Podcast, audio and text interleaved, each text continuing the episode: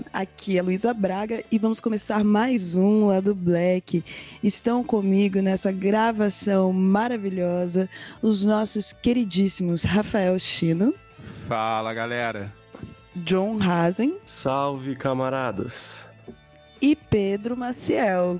E aí, cliquei no link aqui de sair do Hangout sem querer, desculpa. E aí, pessoal? É, nós estamos aqui reunidos nessa gravação maravilhosa para falar sobre essa série desgraçada que tá aí para desgraçar a cabeça de todos nós, Black Mirror. Sim, vamos falar aí sobre a quinta temporada toda, todos os episódios foram episódios bem interessantes que nós tivemos nessa temporada aí, umas discussões muito loucas, que a internet inclusive não soube lidar muito bem com a quinta temporada de Black Mirror. Vamos comentar sobre isso e outras cositas mas mas antes da gente começar a nossa pauta, vamos para os nossos recadinhos de sempre, galera. Nós do Lado Black, um podcast independente, pretinho na podosfera brasileira, e nós existimos porque a gente quer, na verdade, e também porque vocês apoiam a gente. Então, apoiem o Lado Black, né? Você pode entrar no nosso site, ladoblack.com.br. Na postagem de cada episódio tem links, né, para o Padrim, para o Patreon, e no site geral também tem links para o Padrim, para o Patreon. Você pode contribuir até é, a partir de um real né, para o nosso podcast maravilhoso, é, para que ele continue existindo. Você pode ter acesso ao nosso grupito de Telegram, sim, nós temos um grupito de Telegram maravilhoso, que a galera sempre discute altas coisas lá, muito da hora. Nós temos grupinho no Facebook também, então entre lá se você ainda usa o Facebook, não sei por que você ainda usa o Facebook, mas entre lá. E também nos siga nas redes sociais, no nosso, no, o nosso podcast podcast. É, tem Twitter, o arroba lá do Black Pod. Nós temos os Twitters individuais de então siga todos nós lá, é sempre muito divertido, a gente posta várias coisas da hora. E também o Lado Black está com uma parceria com a Veste Esquerda. Sim, querido, você aí que gosta de ficar comprando camiseta do Iron Maiden, shame on you, entendeu? Vamos parar com esse negócio de parar de comprar camiseta do Iron Maiden, vamos começar a comprar camiseta do Paulo Freire, da Frida Kahlo, de como é aquela série das crianças chata pra caralho, Stranger Things. Vamos como comprar a camiseta da Stranger Things na veste esquerda e usando o cupom lá do Black, você tem 10% de desconto na sua compra. Se eu fosse vocês, eu ia lá e comprava usando o nosso cupom de desconto só para provar para as pessoas que preto consome, né? Tudo bem que a gente não gosta de black money, a gente não gosta do capitalismo, que isso fique muito bem claro, né? Mas às vezes é necessário provar que a gente pode se a gente quiser, né? Às vezes.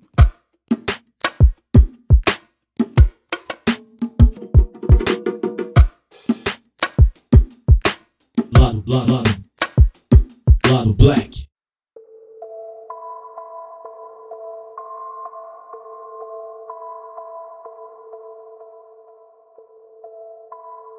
Mas é isso, galera. Vamos começar aí com a pauta da essa semana, né? A gente teve aí, quando foi que lançou o, a quinta temporada de Black Mirror? Foi esse mês, né? Esse mês de junho foi lançada a temporada de Black Mirror, é, ou no final do mês de maio, não me recordo agora, mas foram três episódios, voltando aí às origens, né, dos três episódios para desgraçar com a nossa cabeça, depois de Bandersnatch, né, que também foi uma parada bem doida que aconteceu na nossa vida, e nós tivemos então uma temporada aí curta de três episódios para a gente poder refletir. No episódio de hoje, então, a gente vai fazer um apanhado, né? Vamos ler um resuminho de cada episódio e depois a gente já vai fundo ali na, nas aspirações que, que cada momento proporcionou pra gente. Então, cara, se você não viu os episódios e não quer saber o que aconteceu, já para aqui agora, porque no resuminho vai ter o spoiler do episódio inteiro, né? Então esteja aí avisado. Vai lá assistir e depois volta aqui pra gente continuar a nossa conversa. Vamos começar então com o nosso primeiro episódio, que é o Striking Vipers. Vamos ler aqui um breve resuminho do que foi o episódio. Danny, nosso personagem principal, vive com sua esposa, Tel e seu filho Tyler. Seu amigo Carl apresenta um jogo de realidade virtual para ele chamado Striking Vipers X. Eles jogavam esse jogo quando eles eram novos, né? E ali 10 anos depois, o Carl ah, dá esse joguinho já na versão, né, tecnologia distópica de realidade virtual. E nessa versão do jogo, eles podem sentir as sensações físicas dos seus personagens jogavam nas Antilles, um homem asiático, e a Roxette, que é também uma mulher asiática. E logo na primeira luta, eles, tipo, meio que desistem assim da ideia de lutar e começam a se pegar bem forte, né? Porque detalhe, fazia muito tempo que eles não não se viam, não conversavam, né? Então essa interação do jogo foi uma primeira interação deles. Eles começam a fazer isso regularmente, né, transar no jogo, até que a Tel, né, a namorada da a mulher do Danny, começa a confrontar ele com relação ao relacionamento deles que está começando a se deteriorar. O Danny, então, fica meio cabreiro, né? Para de jogar. E, e vários meses depois, a Tel convida o Carl para jantar, né, de surpresa na casa deles pro aniversário do Danny. Nesse jantar, o Carl diz pro Danny que ele tá passando mal porque ele não tá sendo capaz de recriar, né, a, o sexo prazeroso, maravilhoso que eles tinham no jogo, nem na vida real e nem com outros jogadores, né, dentro do jogo. E, e daí ele fala assim: Meu, vamos lá mais uma vez só, só pra gente poder pá, depois nunca mais, né? Porque o Danny, na real, quer ficar com a família dele. Eles vão lá, fazem sexo mais uma vez, e daí o Danny fica cabreiro e fala assim: mano, vamos ver se isso aí é real mesmo, porque eu não quero viver um bagulho de mentira, e se isso for real, eu vou ter que, né, tomar providências no meu casamento. Eles vão lá, se beijam na vida real e não sentem aquela coisa muito louca que eles estavam sentindo no jogo, né? É, e daí eles têm um momento assim, meio pá, em que eles não sabem muito bem o que fazer, não sabem muito bem lidar com essa frustração, né? Que eles sentem, brigam, vão parar na delegacia de polícia. E nessa delegacia, quando a Tel, né, é, vai buscar eles, né, até o confronto o cara e fala assim, pô, meu, o que que aconteceu? O que que aconteceu? Por que, que vocês brigaram? Por que, que você tá estranho?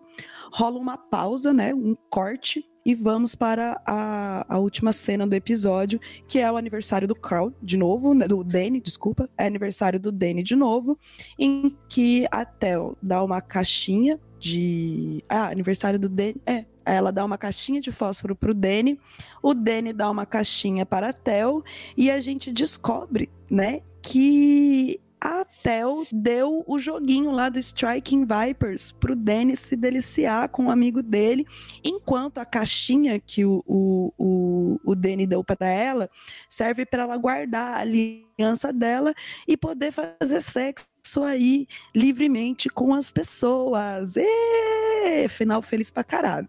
Esse é um resuminho aí geral do, das, da, do episódio.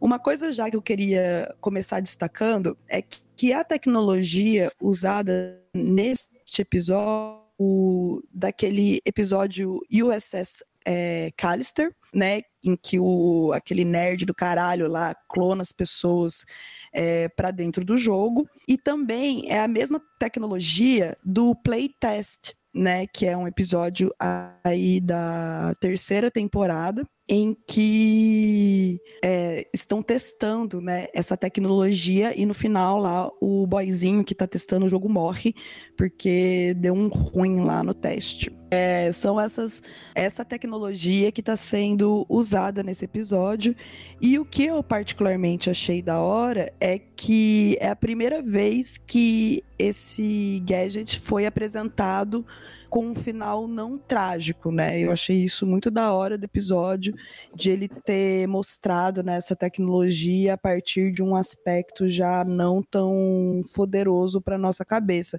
O que eu, sinceramente, fiquei o, o, episódio inteiro achando que ou os boys iam, tipo, lesar e passar a vida inteira transando lá no jogo, ou ia acontecer uma merda muito grande, sei lá. Não tava esperando que esse episódio fosse ser um episódio, entre aspas, feliz, né? Entre aspas, não. Feliz no final, assim. Achei que ele ia ser bem bosta. Mas daí vocês podem começar aí a devagar sobre ele. Aham.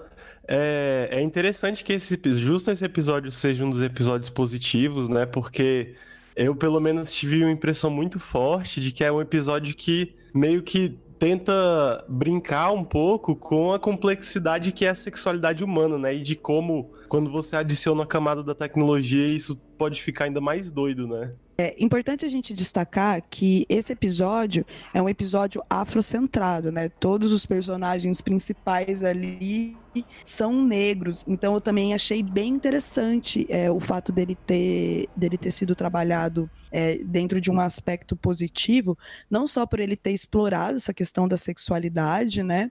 É, que ele explorou assim, muito, muito, muito bem mesmo, achei fantástico, como também por ter colocado essa narrativa em corpos negros, né? O que já nos leva a nós, enquanto pessoas negras, a uma identificação maior, né? E também pensando aí nas pessoas brancas que viram o episódio, é, também quebra com a- vários estereótipos, né? Do que seria é, essa sexualidade, essa afetividade do homem negro eh, dentro da sociedade, né? É, é, é muito bacana isso mesmo nesse episódio. É, o que. Mas- eu- não pode falar. Não, é, eu ia falar que uma, mas uma coisa que eu senti foi que existem certos aspectos de masculinidade que a gente sempre debate que permanecem. Um desses fatores é do cara não conversar com a mulher dele. Ele é um cara muito fechado nessa questão dos próprios sentimentos, saca? Você vê que a primeira vez parece que existe uma certa barreira nele comunicar com a mulher dele o que, que tá minimamente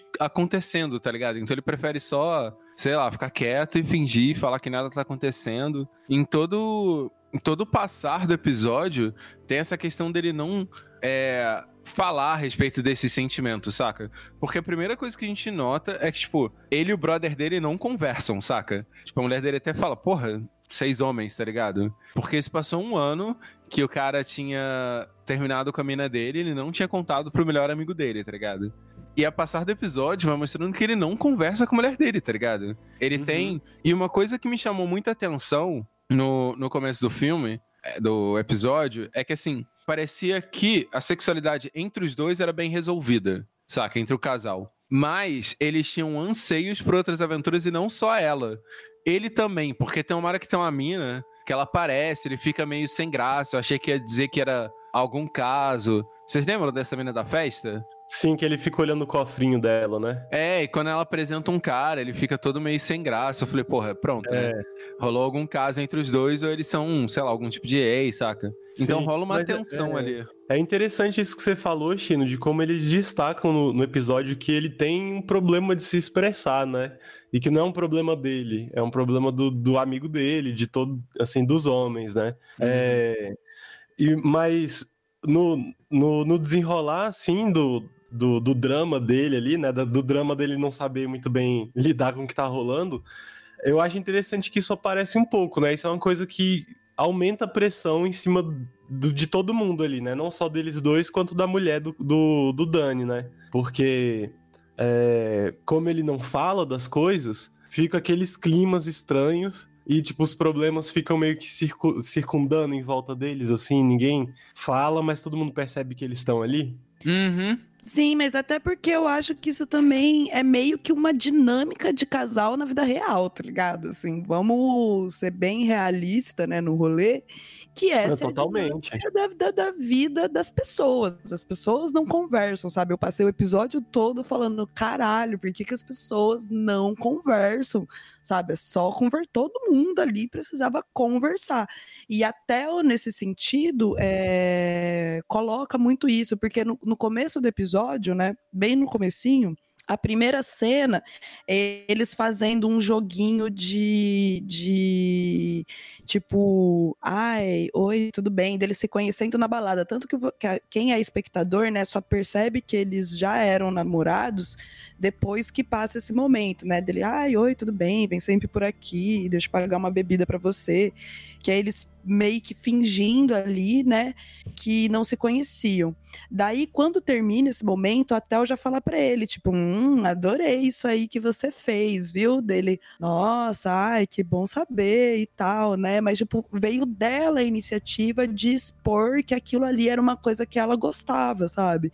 Ele também curtiu, ele achava massa, mas ele não teve esse rolê de explicitar de que, pô, a gente podia fazer isso mais vezes, sabe? Então, essa questão do, do, do, não se expressar, né, é uma parada meio universal. E dentro do relacionamento deles, né, é, isso também acontece, que nem o, o, o Chino comentou, o John comentou agora, não vou lembrar quem falou, é, dele ter essa pira de estar tá atraído por outras pessoas, né, sentir atração por outras pessoas, depois ali de 10 anos de casado, né, e, e não falar nada, sendo que é uma coisa super natural, né? Nós aí, juventude desconstruída, né, já consegue entender que, pô, depois de 10 anos ali é, com a mesma pessoa, você estabelece uma rotina, estabelece né, um, um, uma pasmaceira, entre mil aspas, e que às vezes você vê um, um, uma, uma pessoa nova e aquilo te atiça, né? Você vive por uma situação nova e aquilo reacende uma coisa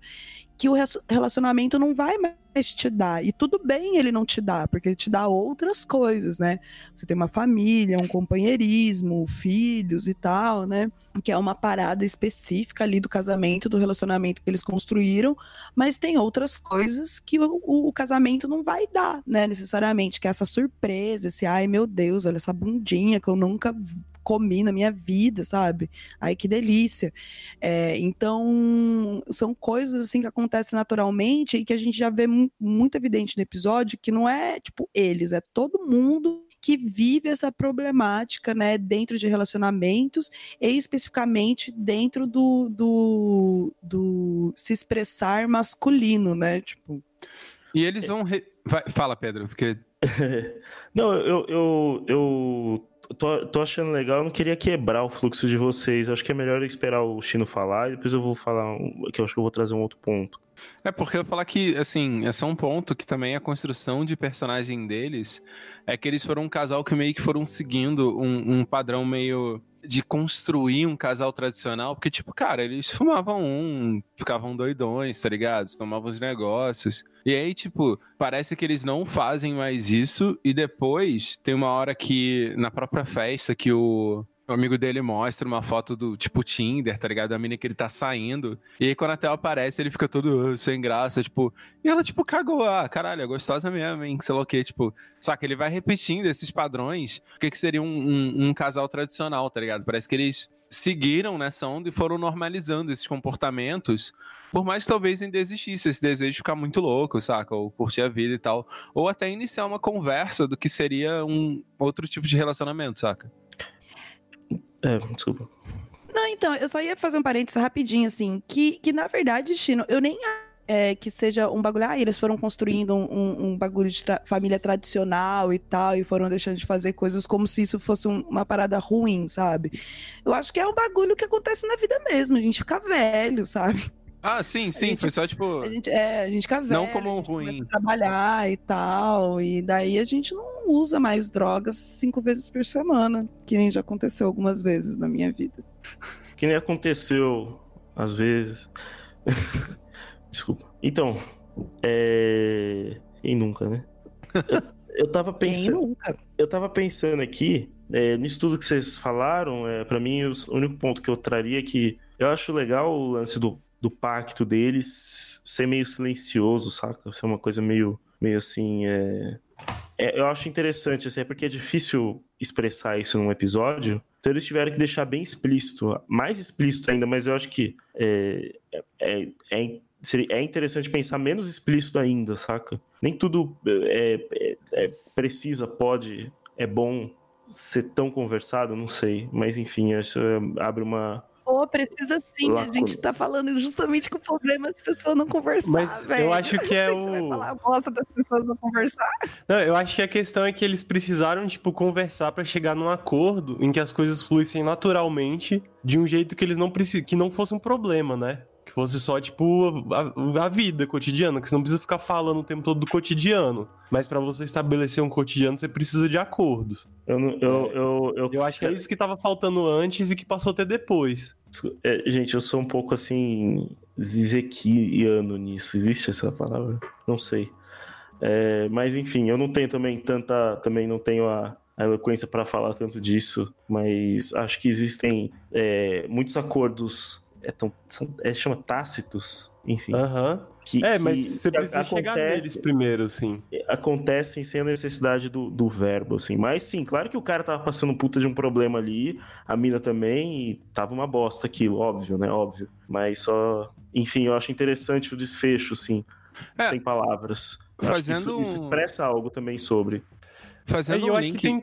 Oi, vai, vai. Que eu vou, tipo, já puxar para o próximo tópico. Ah, Eu beleza. queria Então, só, só finalizando isso, Eu ainda não puxei É o que, eu que- ia puxar. Eu acho que tem ah, uma comunicação ali, sacou? Só não é necessariamente a comunicação verbal, porque os desejos dele estão explícitos pra ela e os dela pra ele, sacou? Eu acho que isso que é o fundamental, como as pessoas chegaram ali, que eu acho que nem mostra, na verdade, né? É, é um- uma questão mais secundária, É, assim. Mostra ela falando pra ele e quando ele vai falar pra ela, corta, que a gente não sabe o que aconteceu e vai pra questão Aham. final. Então, eu queria trazer um ponto que eu acho que o que mais ressonou pra mim, na verdade, foi, foi que assim, é, o, a, a questão do, da cultura do game, né? Por que que, por que que a gente tem jogos onde, onde o objetivo é sempre destruir o outro, né? Por que que, por que, que da onde vem essa ânsia de, de, de- dessa, dessa, de- dessa coisa por briga masculina, essa coisa por porrada, por assistir UFC, por, por jogar Street Fighter. Eu jogava Street Fighter quando era criança. Depois eu joga- eu jogava também um, uns Tekken, jogava vários jogos de. Sempre gostei de jogar jogo de luta. E por que que no final parece que o episódio faz uma, uma grande brincadeira com isso, sabe? Tipo, é, com essa questão de, tipo assim, de, de, de adolescentes. é, jogando. Não, eles não são adolescentes, mas assim, eu consigo. Não sei, na minha cabeça eu assisti e pensei nisso, assim, tipo, adolescentes é, com uma, uma frustração sexual, jogando jogos de luta online. E, quando, e na verdade a vontade era, era tipo, é, é uma libido explosiva masculina mal resolvida, que é canalizada por um, por um, um contato corporal violento, mas quando, quando como se na verdade a, a, real intenção fosse outra, saca? Tipo, é, essa foi minha pira nesse episódio, assim, principal, assim, porque pra mim era muito explícito, assim, eles, eles se olhavam, parece que ia começar o fight, e aí vinha uma pegação nervosa, saca? E é engraçado que aí na vida real é, eles se, se, tipo, lutaram, assim, chegou até a ficar meio vulgar de tão explícito que ficou a antítese, né? Tipo, na vida real a gente se, se espanca, no, no videogame a gente se pega, mas, tipo, achei muito curioso, assim, achei muito interessante, assim, a, essa tentativa de localizar um- um- uma relação é, que, que. uma relação num campo que não, não consegue ficar circunscrito em nada que a gente consiga entender. Se, se é um, um relacionamento homossexual, se não é, se é transexual, se. Não, não tem. Assim, não, não tá dentro de nada que a gente consiga é, é, jogar num, num campo específico.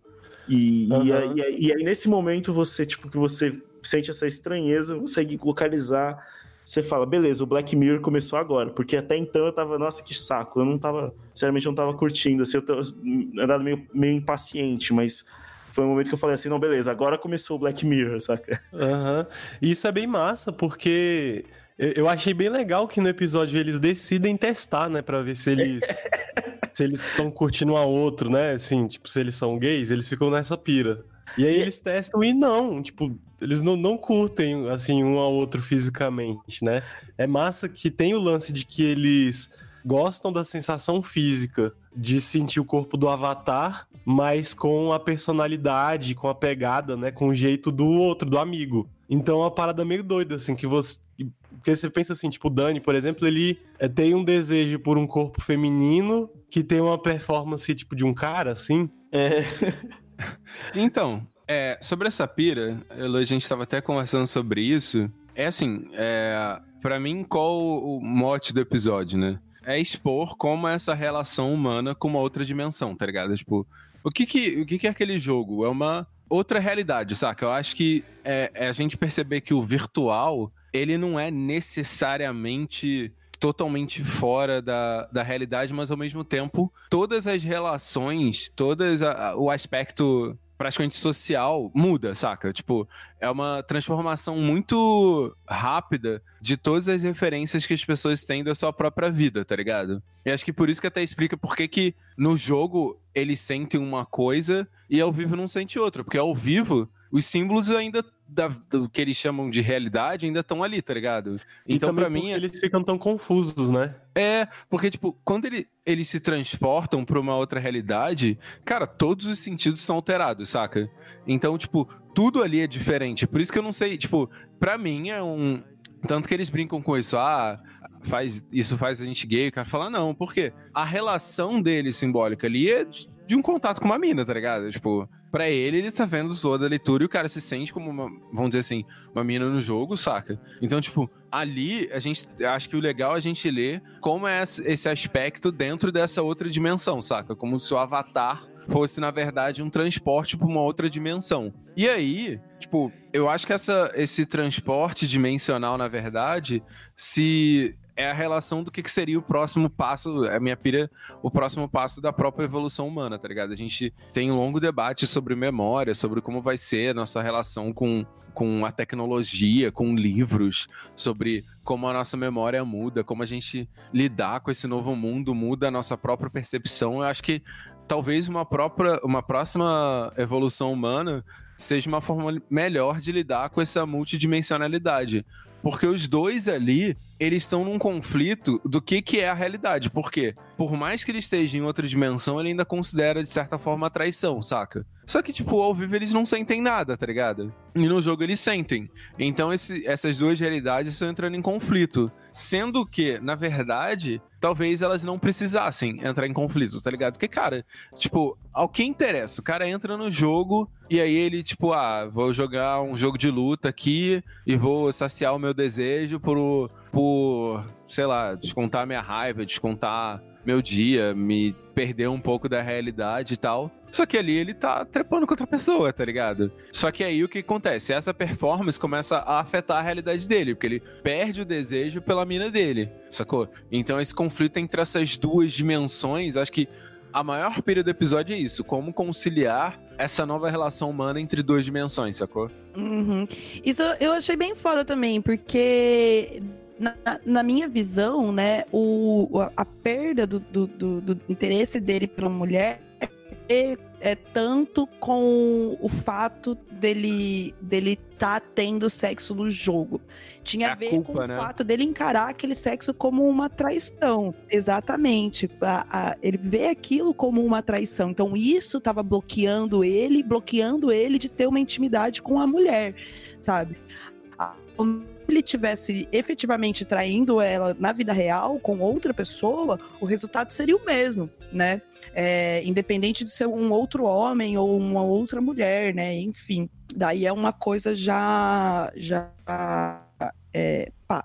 Só que essa parada de- deles, dos dois serem atraídos pelos avatares e, e não na vida real, eu achei muito doido, porque entra fazendo um gancho também com o que o Pedro falou, com o tipo de afetividade que é trocado entre homens, geralmente, né?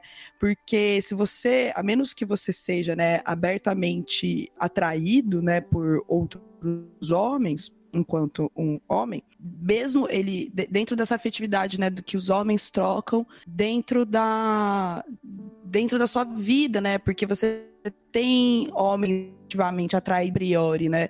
É que a única maneira que eles têm de se relacionar, de se conectar com, com outro amigo é, é a partir desses momentos, né? O futebol, é o videogame, essas paradas de contato, né?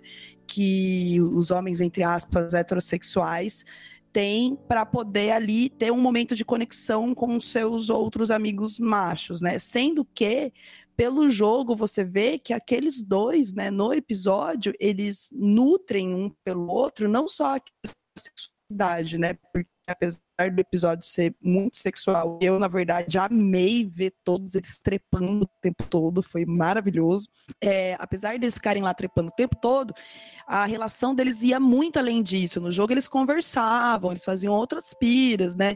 Então que a, a, outra dimensão que o, que o Chino estava comentando também serviu para eles se, se desvincularem né, dessa expressividade de afeto tradicional da heterossexualidade. Né? Eles conseguiram ver para além né, dos seus corpos reais, masculinos, ambos masculinos, né, é, outros, outras possibilidades de troca que eles poderiam ter, né, sexual, afetivo de conversa, enfim, que eles é, outra forma deles manterem contato, inclusive, que era uma coisa que eles já não estavam mais fazendo tão bem na vida real, antes mesmo de rolar o clima estranho, né, pelo jogo.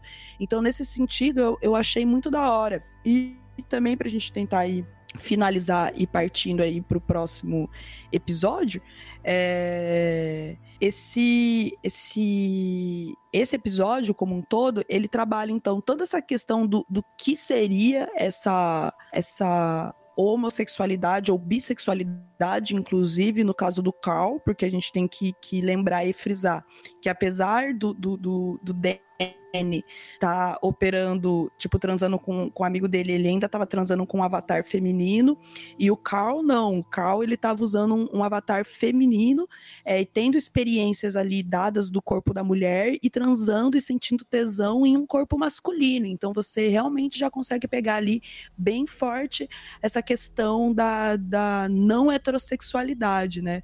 Eu achei que o episódio tratou isso muito bem, tratou muito bem as questões da, da afetividade é, entre, entre esses homens.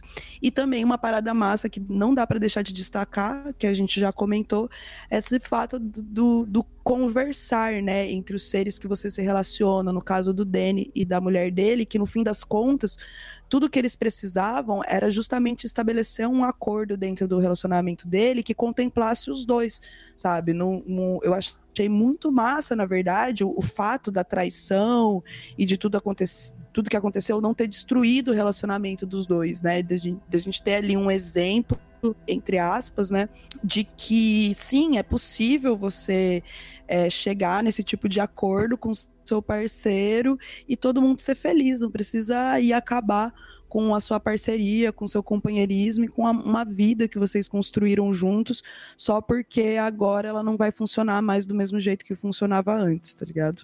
Mas eu acho que com isso a gente já pode partir para o nosso próximo episódio. Quem que vai fazer o resuminho dessa vez? É o Pedro, né? Isso. Pedro, manda aí um resumão do que foi o segundo episódio que se chama Smithereens. Isso.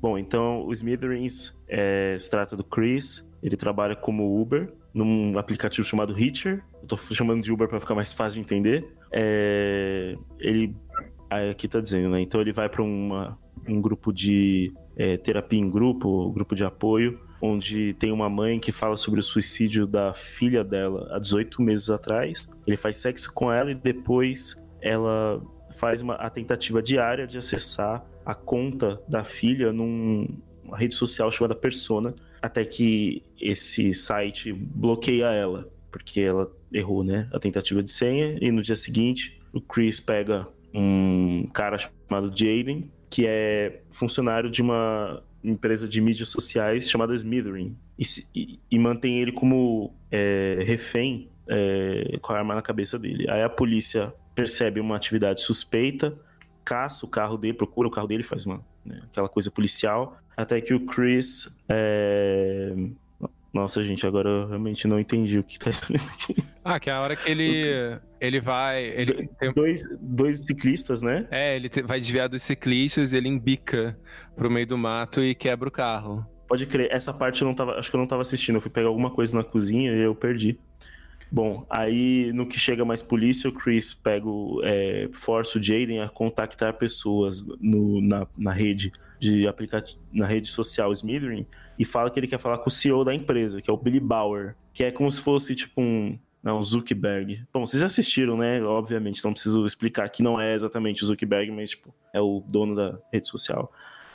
E aí os funcionários e a polícia, os funcionários do Smitherin e a polícia investigam Chris, encontram é, descobrem que a, a, noiva dele morreu num acidente de carro alguns anos atrás. E ao mentir pro Jaden que a arma era falsa, ele, o Chris é, descobre que a polícia estava ouvindo ele através do tele, próprio telefone dele. Aí ele pede para falar com o Billy Bauer nos próximos cinco minutos, ameaçando a, atirar no Jaden é, se não fizer, não o fizerem. Apesar do e aí apesar dos funcionários é, falarem para ele não fazer, o Billy acaba aceitando ligar para ele. E aí o Chris conta, é, reconta a história da sua, da sua noiva ter morrido num acidente de carro quando ele estava dirigindo e olhou o telefone. É, apesar do outro motorista também ter morrido e, e ter, ter levado a culpa por estar tá bêbado, e, e aí ele consegue. É, ele acaba pedindo também para o Billy com, é, contactar o, o, o, presidente, o CEO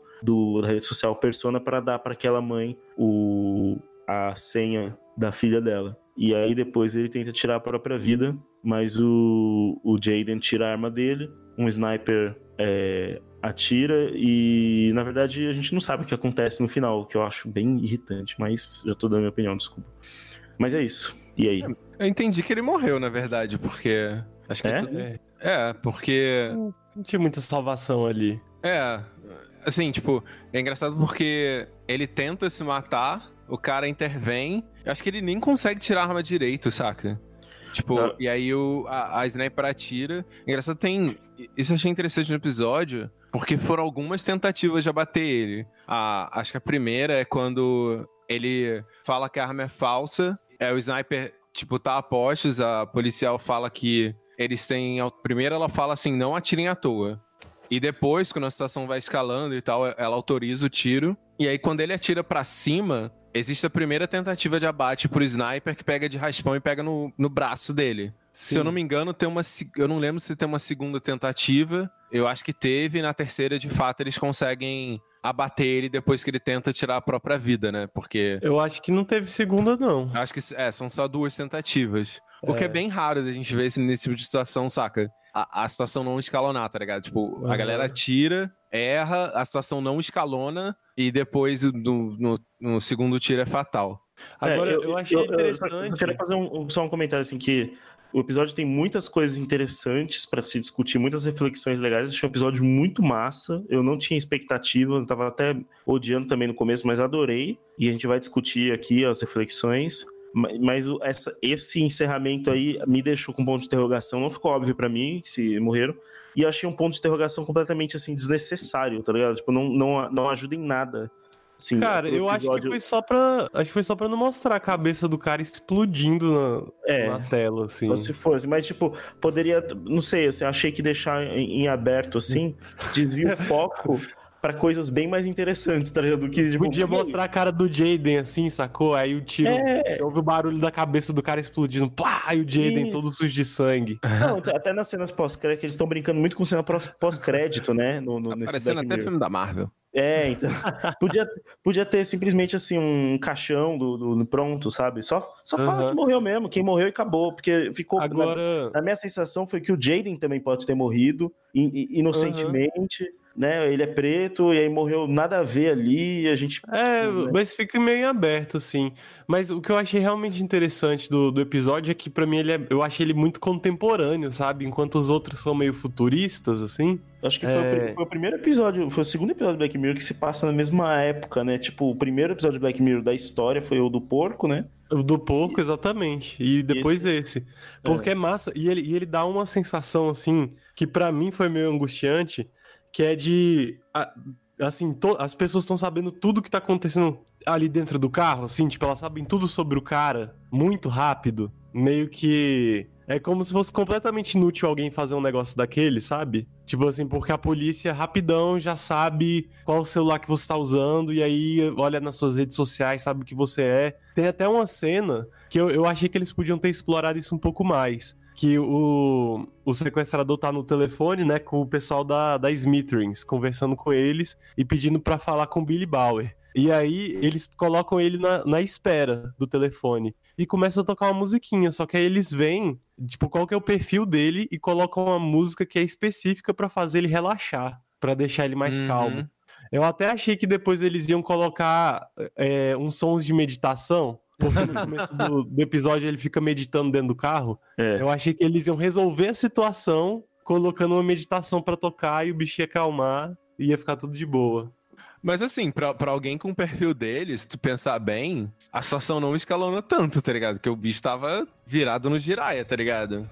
Pô, aquela hora que ele. Na primeira vez que ele pega o moleque, que ele descobre que é estagiário, que ele começa a fazer um discurso de caralho, ninguém mais olha uns pra cara dos outros, todo mundo só olha pro celular, ninguém vê o céu. E- esse discurso dele é muito doido. Ele Não. tá, tipo, piradaço. Eu acho uma das partes mais fodas, porque ele não. Assim, esse episódio ele trata muito da, da, da questão de como é a transformação do trabalho também, porque ele fala, tipo, se um estagiário e, tipo, o Jaden tá de terno, assim, mas.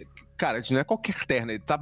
Aquele terno que cai bem nele, tá ligado? Tá, tipo, todo bem vestido, é, falando sobre viagem no aeroporto. E ele fala isso, fala assim, tipo, cara, olha o que que você. Olha o que que aconteceu. Tipo, eu te levei pra um beco, você tava indo pro aeroporto, e você, tipo, nem perce... Você só percebeu agora, tá ligado? Olha vocês. Vocês são todos novos agora. Todo mundo ali parece que tem 30 anos. Não dá pra saber se você é um funcionário do alto escalão ou são. Por que, que você tá vestido assim? Se veste como um estagiário, saca? Você tá todo bem vestido. Então trata muito dessa questão, tanto do. Da galera viciada, quanto como essa coisa dessas novas empresas, tá ligado?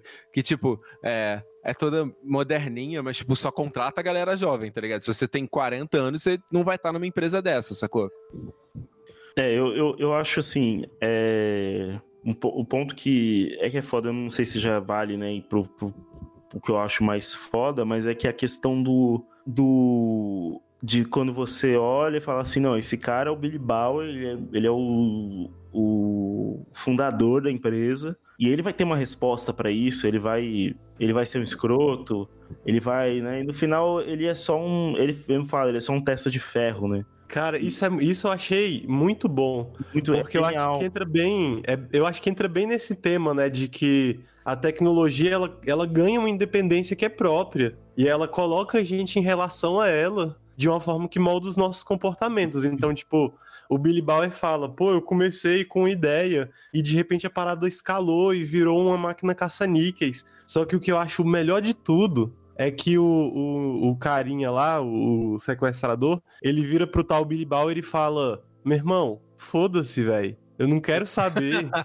Eu não Sim. quero saber se você tá sofrendo. Foda-se. Tipo, você tá aí sofrendo, fazendo um, um, um retiro cabuloso nas montanhas, véi. E enquanto isso a galera tá, tipo, realmente sofrendo, sabe? Com, a, com os resultados do produto dele. Eu achei isso muito massa, que é tipo assim, mostra que o cara é só mais uma. Que o Billy Bauer, né? É só meio que mais uma peça que faz aquela empresa gigantesca funcionar, mas também não mostra compaixão com ele em relação a isso. Tipo, Eu- não é porque ele não tem controle que ele vira um cara maneiro, sacou? Eu, eu, eu vejo até assim, é, eu puxo até para umas reflexões que cada vez mais me vem na cabeça, que tem até uma, uma, uma charge da, da Laerte que. Putz, é até difícil de lembrar, mas é tipo assim: tem um cara com um rifle e, e aí chega um cara e fala, tipo, é, ele pergunta, "Po- pode atirar? O cara fala, é, o cara dá um rifle pra ele, um outro fala, pode atirar. Aí ele pergunta, posso atirar? O outro fala, atire. Aí ele atira, não lembro muito bem, só sei que no final, tipo, cada um fala assim, eu só falei que, que, que eu só dei o rifle, o outro fala, ah, eu só, eu só falei que podia atirar. O outro, eu só apertei o gatilho, sabe? Que é a questão, Uhum. você já viram esse, essa, essa, essa charge? Não. Acho que não, mas eu saquei a ideia. É Que boa assim, mesmo. Que no final é a questão, assim, do... De, porque a grande pergunta é, de tudo que a gente faz é de quem é a culpa? Tipo, de É, quem- e de de- certa forma a questão também é qual que é o sentido de discutir de quem é a culpa? Mas, mas então, mas eu, eu acho interessante no sentido de que assim, você pega e olha o, o aplicativo do, do Facebook, por exemplo, ou de qualquer outro, e vê que realmente eles, eles tipo, têm é, goals de, de dopamina, né? De, de- do quanto de dopamina eles querem gerar, né? Tipo, eu não sei se existe de fato, mas é uma boa metáfora, né? Tipo, queremos que o usuário sinta tanto de, de, de- ter tanto de dopamina quando tá usando, como se fosse um, um crack mesmo, uma droga. E aí você, você olha e fala, meu, olha que coisa destrutiva, olha o que isso tá fazendo com a gente. E tudo por, por causa de- desse culpado. Só que, tipo, no final, o próprio fundador não é culpado. E, e aí fica, e aí fica, fica cria-se uma aura como a culpa, então, é de um grupo de, de acionistas. Mas, É, e na real não dá pra se apontar pra ninguém, né? Tipo, é, é algum engenheiro, é algum departamento, então, que é no é final. o que marketing, no é a final venda. É uma né? coisa que tá na- nas minhas reflexões, que é tipo o conceito de culpa compartilhada, tá ligado? Você pega uma coisa atroz, mas você divide a culpa em, em- em um, deno- um denominador tão grande de tantas pessoas que no final você não consegue ver um culpado. E é assim que, que, que se. Sem querer fazer o argumento de, de, de Goldwyn lá, do, do nazismo, mas é assim que acontece o nazismo, tá ligado? É uma culpa compartilhada por, por um, 1% para cada pessoa da população, ou por e no final você não consegue entender de onde vem uma coisa tão doida, tá ligado? Que é, que é o que é exposto, eu acho. Mas eu né? acho, mas eu acho que dá pra perceber, assim, da onde vem, na verdade, isso aí. Porque nesse momento, é, a, a minha reflexão, né, com relação a isso, foi que, até compartilhei isso com o Chino, assim, em off, que foi... Tipo, meu, é, a culpa é da estrutura, porque quando o cara fala assim, ah, eu comecei o aplicativo de um jeito, né? Eu comecei, ele era sozinho. Tanto que ele até fala que, tipo, uma, uma das únicas vantagens que ele tinha de ter construído aquele bagulho, ele mesmo, era a possibilidade dele invocar o modo Deus, né? Que ele era a única pessoa que podia ter acesso ao bagulho todo que ele construiu. Só que a partir do momento em que você começa a criar uma estrutura, né, em cima desse, desse, desse aplicativo, no caso, você vai agregando outras pessoas que precisam receber dinheiro, que precisam, sabe, é, para poder trabalhar, para poder deixar a ferramenta melhor. E daí, para você receber esse dinheiro, mais pessoas têm que, têm que usar a ferramenta por mais tempo, para ela valer mais dinheiro para você. Então, é um se começa justamente nesse, nessa sofisticação né, da, da estrutura da empresa e do aumento da estrutura da empresa. E trazendo para um exemplo, uma coisa lá do Black. O lado Black é de graça porque nós sabe? Dedicando o nosso tempo, quanto a gente quer, e ele é do jeito que ele é, porque todo o controle está em cima da gente. Agora, se a gente fosse, tipo, pagar um editor, pagar alguém para fazer pauta, pagar para não sei o que lá, daí o podcast já ia começar a ter outras necessidades, daí a gente ia começar, por exemplo, a fazer parcerias com bancos. A louca, cheio.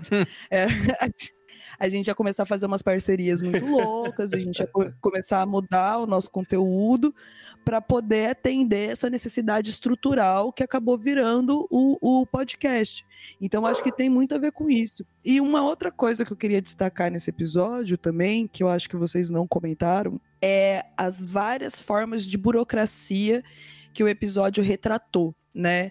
Porque na, na, no lidar com essa situação. Porque a gente vê ali a polícia, né, que tem que seguir um, um, um modo de agir, né? Tipo, por exemplo, não pode chegar atirando, tem que tentar negociar com o cara, né? Então, porque a solução fácil seria, tipo, meu, mata o cara de qualquer jeito e é isso aí. Mas logo no começo do episódio eles falam que não é para matar, né? Porque teve um caso recentemente em que eles assassinaram um, um, um sequestrador e a arma era falsa, né? Então eles não queriam repetir isso.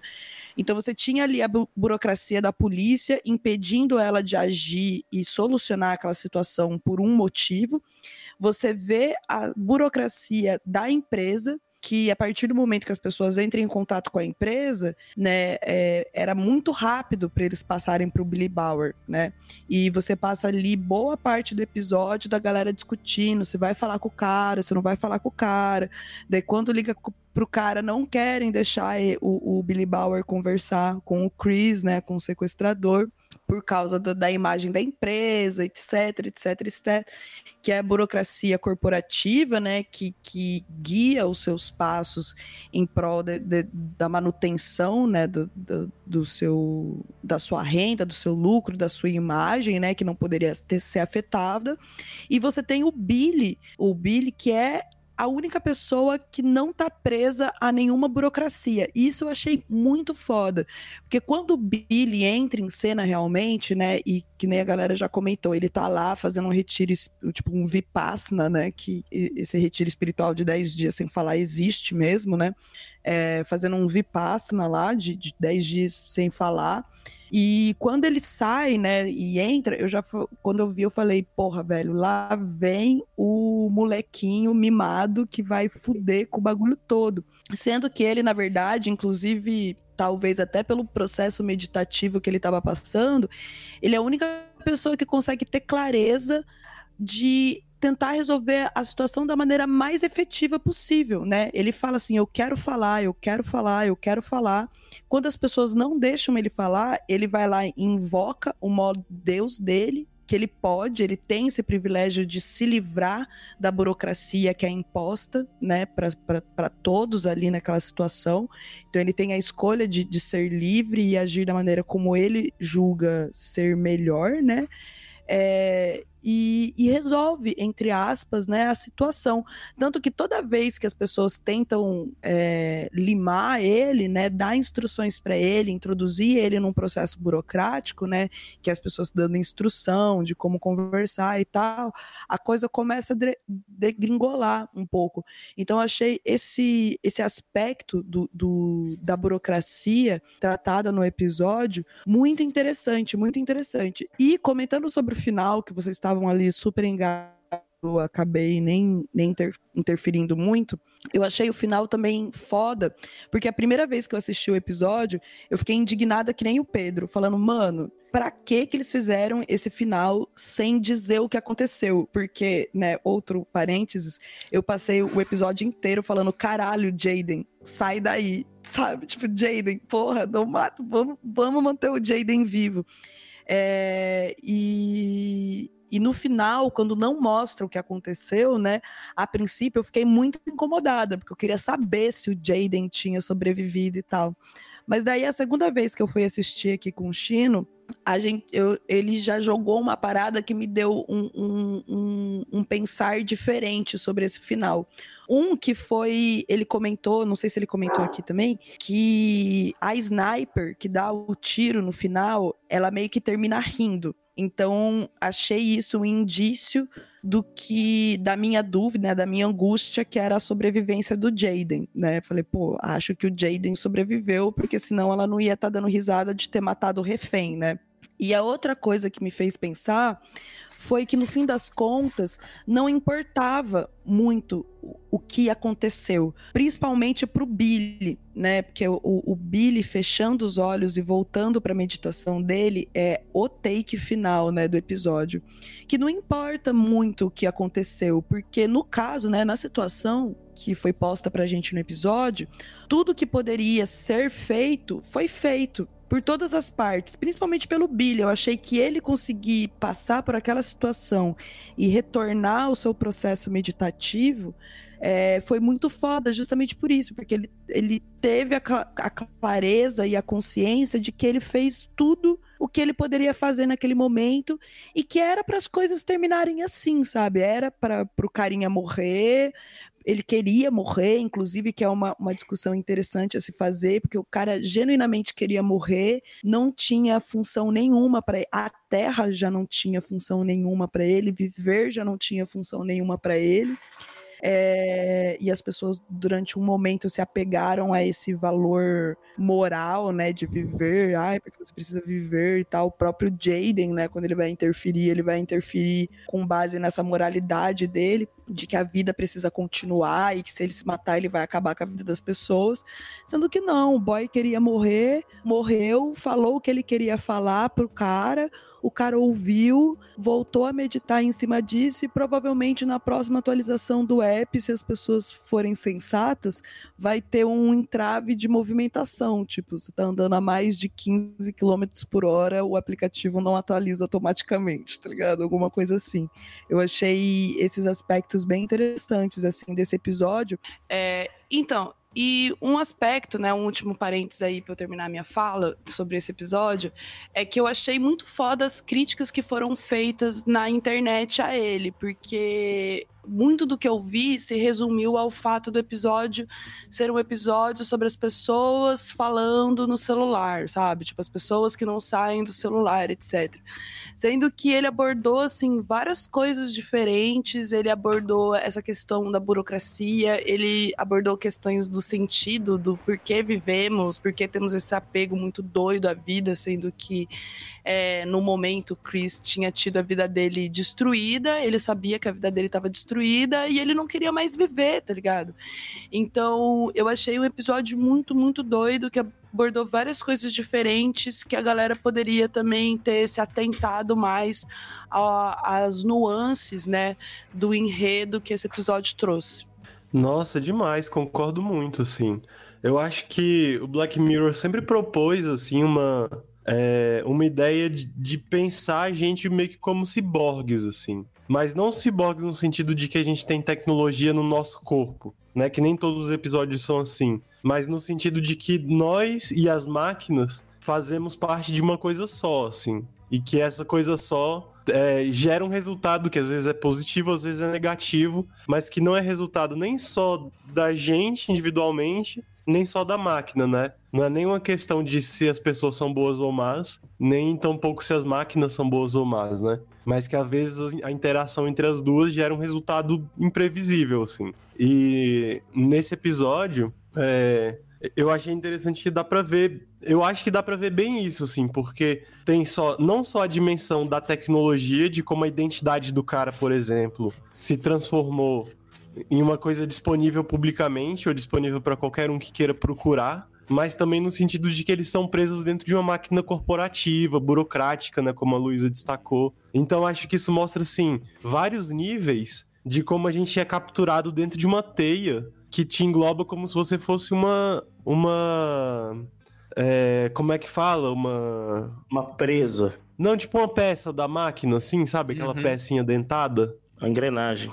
Uma engrenagem, é, como fosse uma engrenagem máquina. dentro de uma máquina bem maior, assim. Então, tipo, os, os, os grandes dramas humanos acabam virando o, é, o motivo para uma pequena atualização na, na próxima versão do aplicativo, né? Como a Luísa falou. Né? Você tem todo esse drama, toda essa parada que rolou, e no final das contas nada muda, exceto uma pequena atualização que talvez role na próxima versão, assim.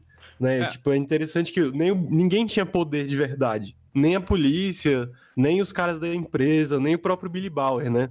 E, e não só a, a, eles não têm capacidade de agir realmente, só a empresa que age. O, né, tipo, só a rede social é que age. Os humanos, eles só reagem, assim.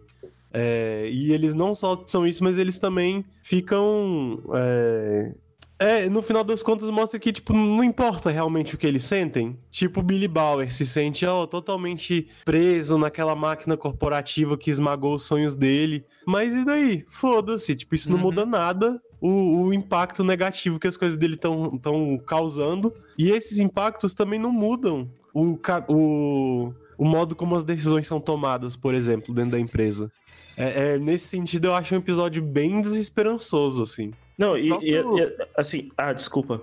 Não, falar. eu vou falar que o próprio acidente em si, ele é uma sucessão de erros, tá ligado? Se você pensar bem. Ele é a sucessão de erros do acaso, tá ligado? Por quê? Ele tá fazendo uma viagem cansado, tá ligado? Tanto que a mina dele tá dormindo, então, tipo, ele comenta que naqueles dias, a cada 10 minutos, ele ficava entediado. Então, tipo, cara, a mina dele tava dormindo, ele tava dirigindo cansado. Então, tipo, ele não tinha uma distração. E, tipo assim, a distração, ele não pensou, porra, já que eu tô dormindo, vou, vou colocar uma distração pra que eu consiga ficar acordado. e, e pinta a oportunidade de distração que é o celular, tá ligado? O cara que bateu nele tava bêbado, sacou? Então, tipo, o app ali, ele é só mais um ponto dentro desse acaso do acidente, saca? Que tem Sim, diversos demais. acasos. É massa na que verdade, isso. ele não culpa tanto o aplicativo, tá ligado? Porque se ele culpasse o aplicativo, talvez ele quisesse, sei lá, matar o Billy Bowers, pôr o Billy Bauer, tipo, ou dar uma lição no Billy Bauer. Tipo, ele não quer fazer isso. Ele só quer falar o bagulho que aconteceu com ele, porque no fim das contas, uma parada que, que ele realiza também é que a história dele. Na verdade, também é, não. é, ele até fala, tipo, não tinha como ele expressar essa história para as pessoas, porque ela só ia trazer uma parada ruim, tá ligado? Só ia trazer um sentimento ruim para a família, para as pessoas próximas. Mas ele também não estava aguentando guardar isso para ele, né? Ele não podia simplesmente se matar e levar essa história com ele. Ele precisava desabafar isso sem acabar com a vida, tipo, da mãe, dos familiares, da namorada dele. E, e a- ele. A, a- relação mais próxima que ele tinha, né, dessa situação era o Billy Bauer, que era uma pessoa que, na verdade, ele não queria também que se afetasse com a história, ele só queria falar. Tanto que ele não exigiu nada, ele não falou assim, ah, muda o seu aplicativo, apaga o seu aplicativo. Ele só queria que o cara ouvisse, sabe? Então, é.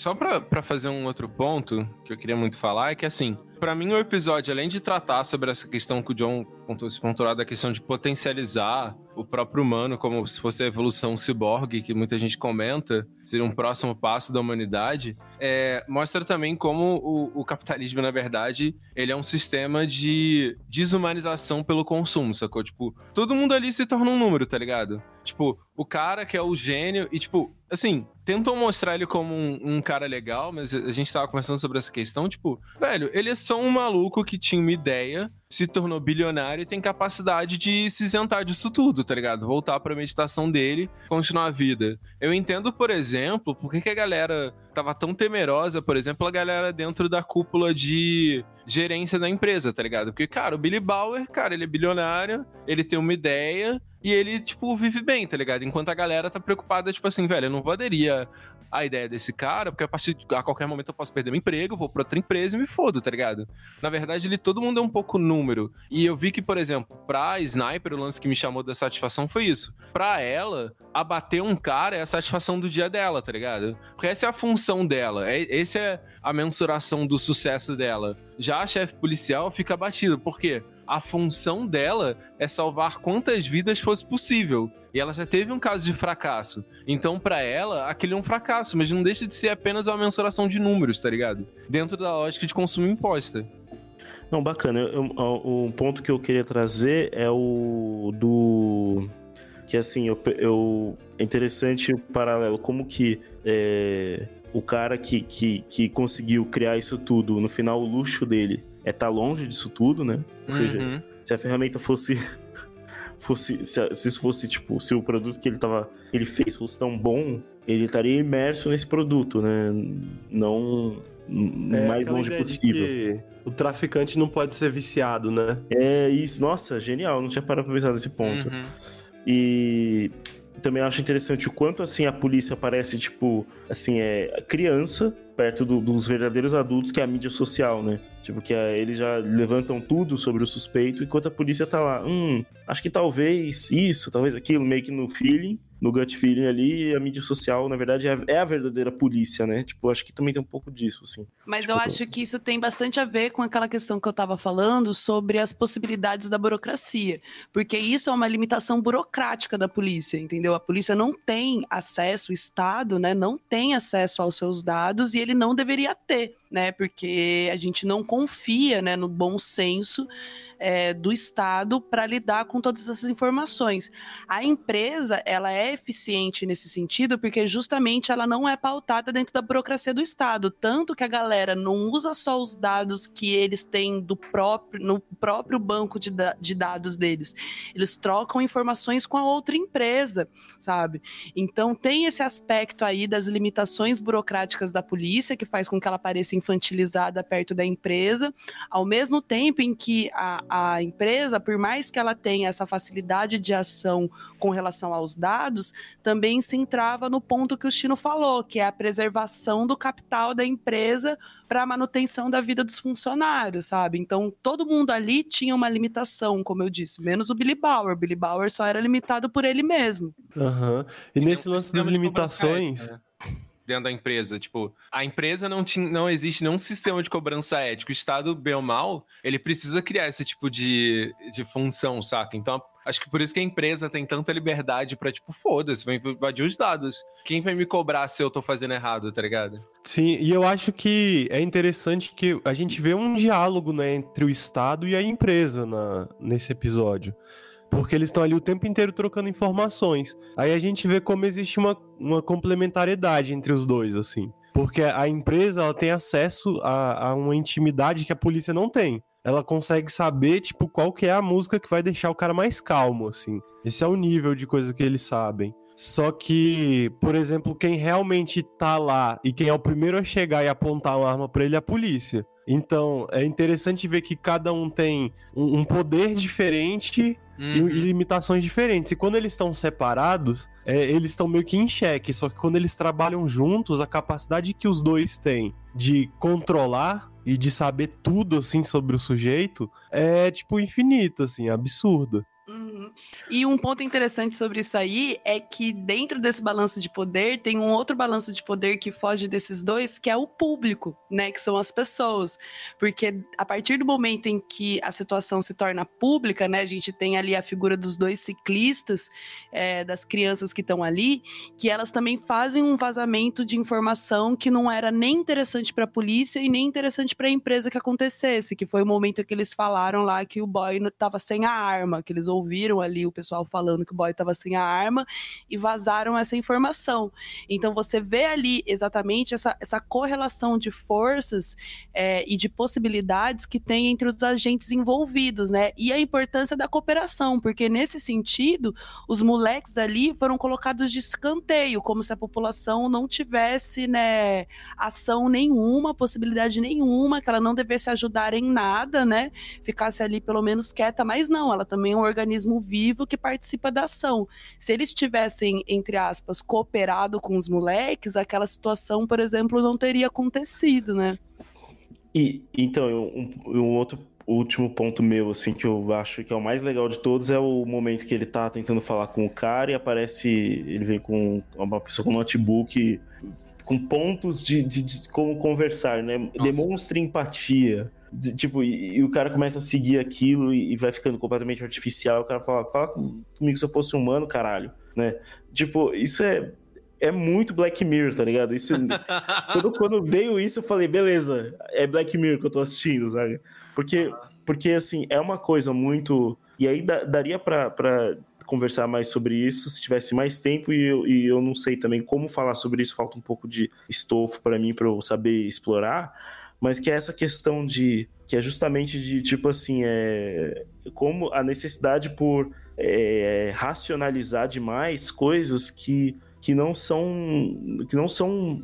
Não, não serve, não dá pra ser racional, tá? Demo- ó, Aham. demonstre, demonstre empatia, fale como se fosse um ser humano. Como é que você. Como é que você segue uma ordem dessa? Não tem como você seguir, tá ligado? O próprio Esse tipo- negociador tenta, tenta fazer isso e falha miseravelmente, Sim, tá isso é maravilhoso, assim. Porque eu acho que isso entra muito na temática do ser humano como ciborgue, sabe? Porque nesse momento, por exemplo, que você destacou, Pedro, em que o Billy Bauer recebe os talking points de como conversar, véi, o que que é isso se não a transformação do ser humano em uma máquina? Porque Uhum. você, o Billy Bauer ali, quando ele tá lendo aqueles talking points, ele tá só servindo como a, a máquina biológica que emite os sons, mas as ideias vêm de outro lugar. As ideias vêm de um algoritmo que diz como você deve conversar com uma pessoa que tá numa situação assim, assim, assado. Né? Então, o ser humano deixa de ser o, a, a unidade de processamento e vira só o, meio físico de distribuição assim, da mensagem. Total, e assim, se você pega, por exemplo, a cultura de, de, de, de startup, é, do, do americana, essa cultura assim, é, é, rola, uma, rola muito isso na vida real mesmo. Por exemplo, teve um, um texto que, que, tava sem, que, que foi bem polemizado um tempo atrás, que era de uma recrutadora, que ela estava falando que a dica número um que ela. O, o, o, a característica número um que ela usava para contratar pessoas ou não, para descartar ou não. Que era tipo assim, depois dela a pessoa mandava uma, uma, uma, job, uma application, né, um, uma candidatura para uma vaga. Aí ela respondia e, e é, alguma coisa assim, ela respondia ou ela mandava para uma pessoa, sei lá. E aí a pessoa depois mandava, se a pessoa mandasse um e-mail depois agradecendo a resposta, pronto, essa pessoa passou. Se a pessoa não mandasse um e-mail agradecendo, tipo, deixar assim aberto, ela não, ela, ela falava assim, essa pessoa, tipo, eu já sei pelo meu, meu algoritmo que eu inventei que essa pessoa, tipo, dá para limar ela, tá ligado?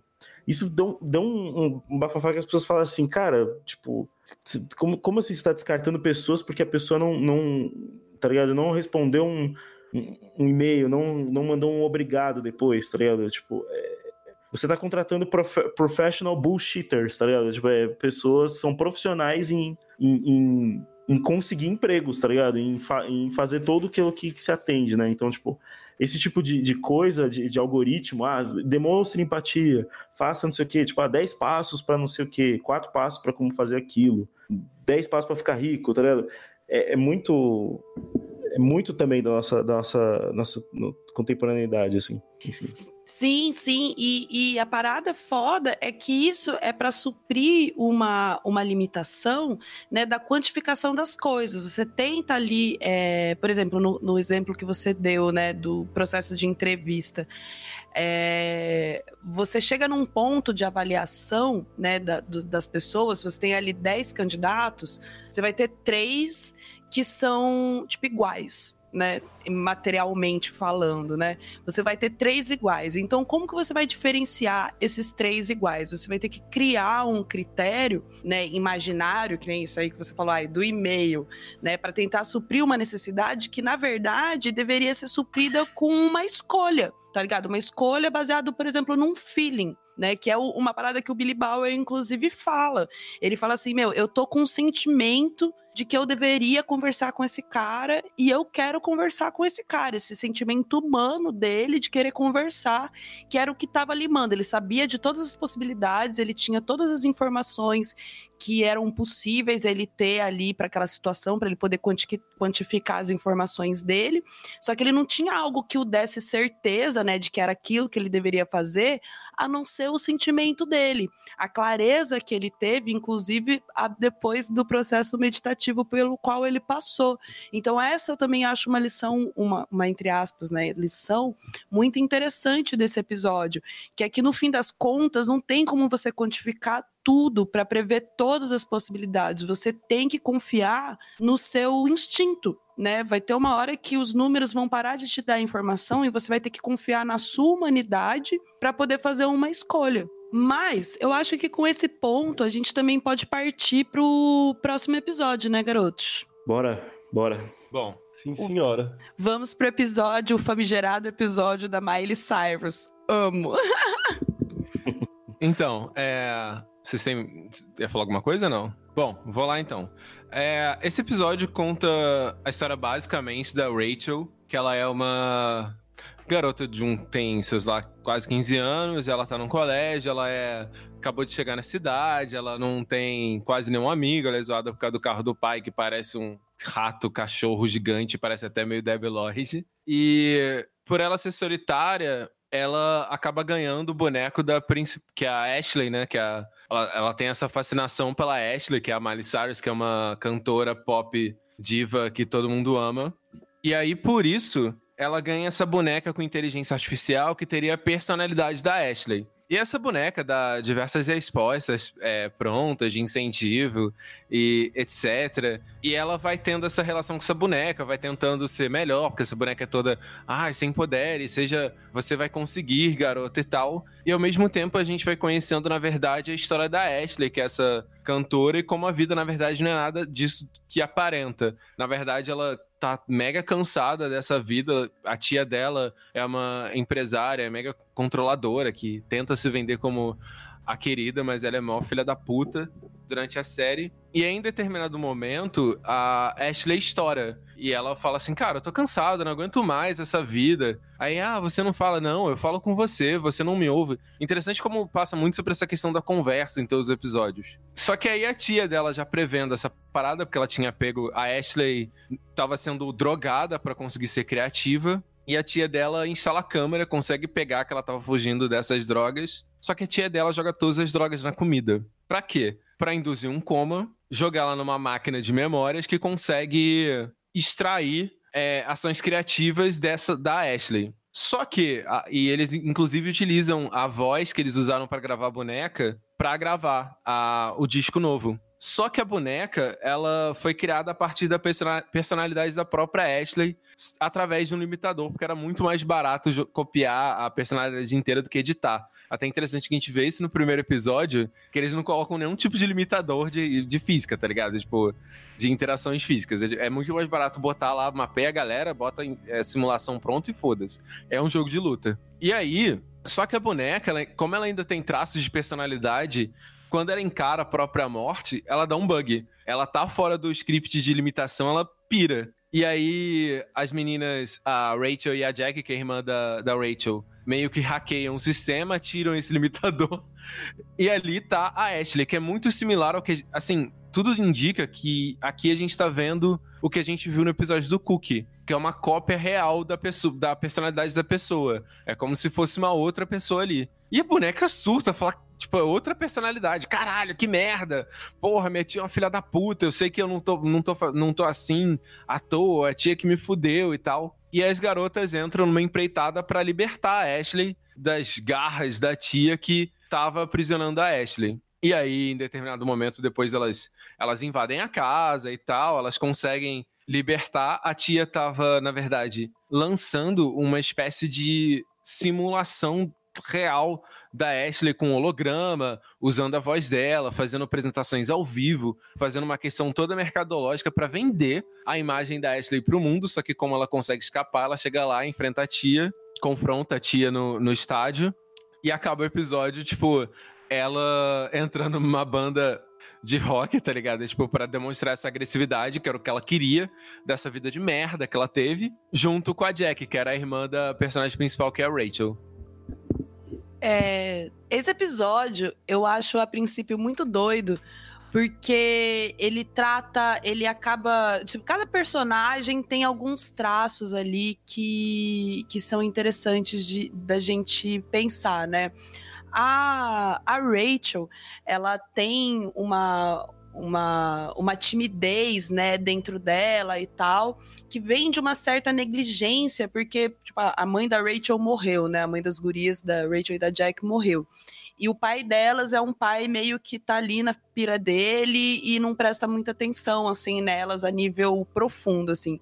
Então, a, a Rachel, ela tem essa necessidade de um, um espelho que a diga, né? Tipo, ai, tá indo bem, não tá indo bem e tal, vai lá, faz, garoto. Sabe? Tipo, ela precisa desse espelho que ela tá sem, ela não tem amigos, não tem nada. A Rachel, é, você vê que ela tá também lidando com a morte da mãe, mas ela não. Ela também não tem ferramentas para fazer isso, para falar com a irmã dela, tanto que ela para de falar, né? Com, com a Rachel depois de um tempo, né? É, então ela tá sofrendo ali, mas ela também não tem as ferramentas para exteriorizar, né, o que ela tá sentindo.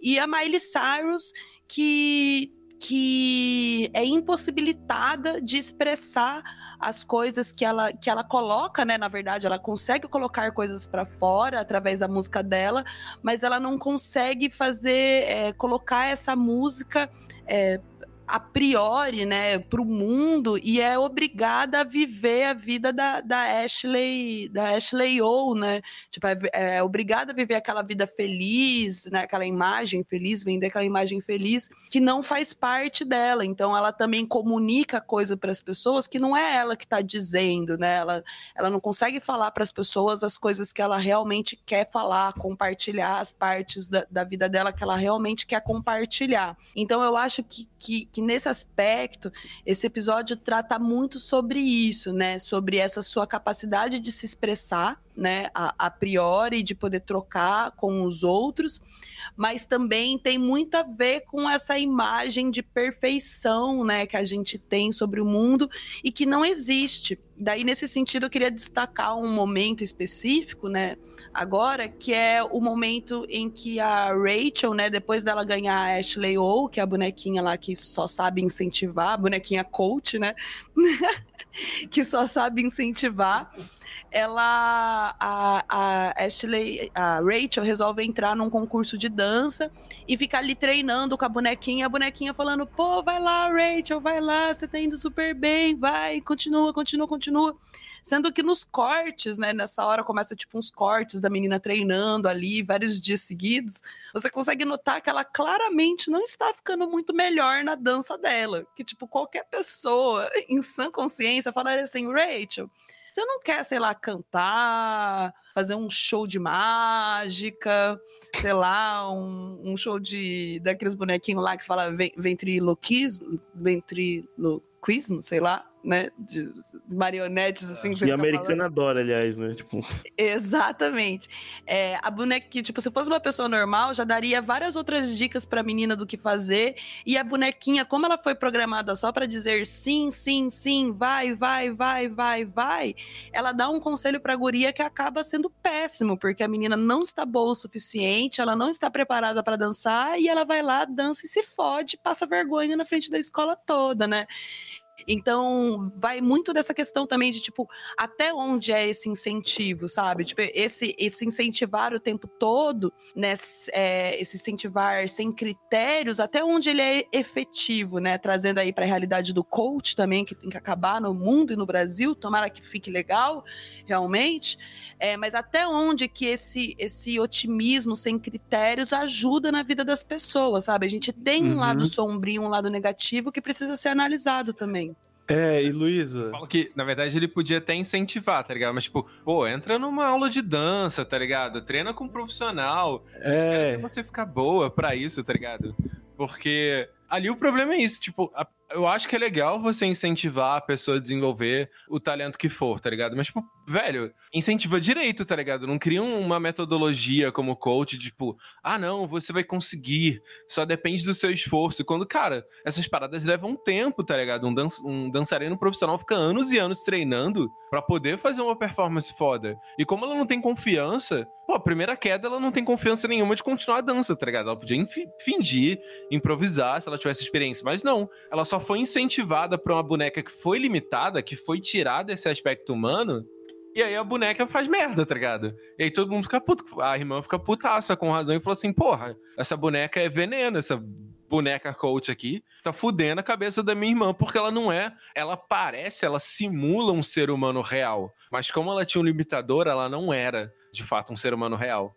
Pô, mas é, é engraçado que esse para mim não era o ponto que mais tinha me pegado, mas com vocês falando agora, realmente eu vejo que, assim, é, faz todo sentido, assim, é muito pertinente, porque é, eu, por ter crescido, assim, na, na minha adolescência, 14, não, acho que sei lá, 16 anos, até mais para frente, eu ficava muito naqueles fóruns de DeviantArt, sabe? De desenhista, tal, uhum. coisas assim. E cara, é impressionante assim nesse meio como tem gente, como as pessoas assim ficam oscilando, né, entre dois extremos, né? Tipo, ou eu sou mega talentoso, ou eu sou um lixo, né? Fica muito nessa essa coisa muito, o perdão, assim, da palavra bipolar, no sentido de dois polos, né? E, e isso, e o quanto isso também é, faz parte também de um, de um, justamente desse desse mundo encantado meio Disney, né, que se pinta da, na vida em todos os aspectos, né? Tipo, é só você acreditar que você consegue, é só você tipo, que não é bem assim, né? Tem um é, é, é, é, um, é, meio que um imaginário de filme, assim, né? De é. que você vai decidir que, ah, eu quero ser, eu quero ser um grande dançarino. E aí você vai treinar todos os dias sozinho na, na frente do computador e vai ficar bom do nada, sozinho, sem ninguém olhar, sem ter nenhum feedback.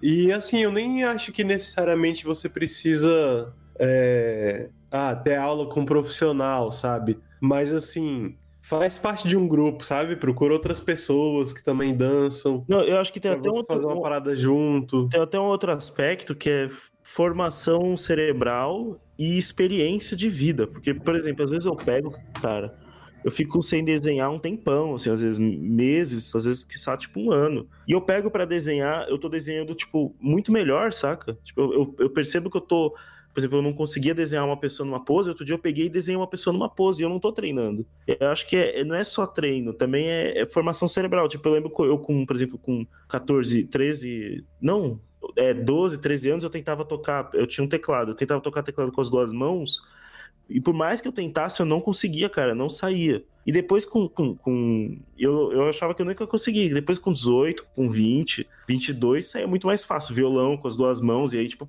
deixou de ser um problema.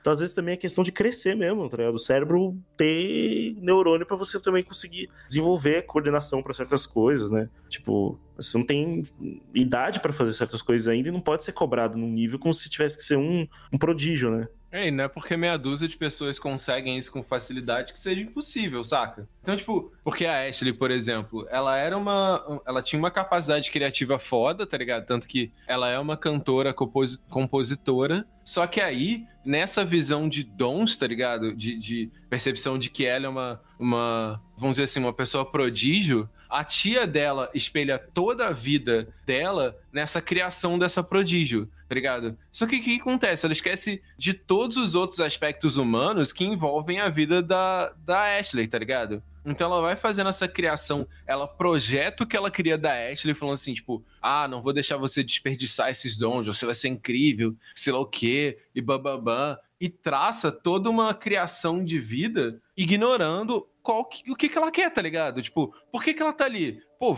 um dom seu, tá ligado? Tipo, pra mim eu não, não acredito em dom. Mas, tipo assim, uma coisa que você gosta de você e você tá desenvolvendo, ela depende necessariamente de você querer fazer aquilo. Tanto que quando a Ashley se cansa de fazer essa música, não é que ela perdeu a sua capacidade criativa, só que ela não tá mais retratando o que ela quer, ela não tá mais retratando a realidade dela. Ela tá fazendo um produto, tá ligado? Tanto que quando ela passa a fazer, que no final do, do capítulo ela passa pra uma banda de que expressa melhor esses sentimentos dela, um estilo que ela acha que expressa melhor os sentimentos dela, ela continua fazendo, de certa forma, um sucesso menor pela abrangência do estilo, mas ainda consegue atingir pessoas, tá ligado? É, eu, eu acho. É, esse é o aspecto mais interessante para mim. Assim, eu sou muito interessado por, por música, por arte, por, e, pela, e pela indústria cultural, mas principalmente pela música, porque a música tem uma questão que é uma arte um pouco. Ela, ela tem uma questão um pouco diferente das outras artes, que ela. ela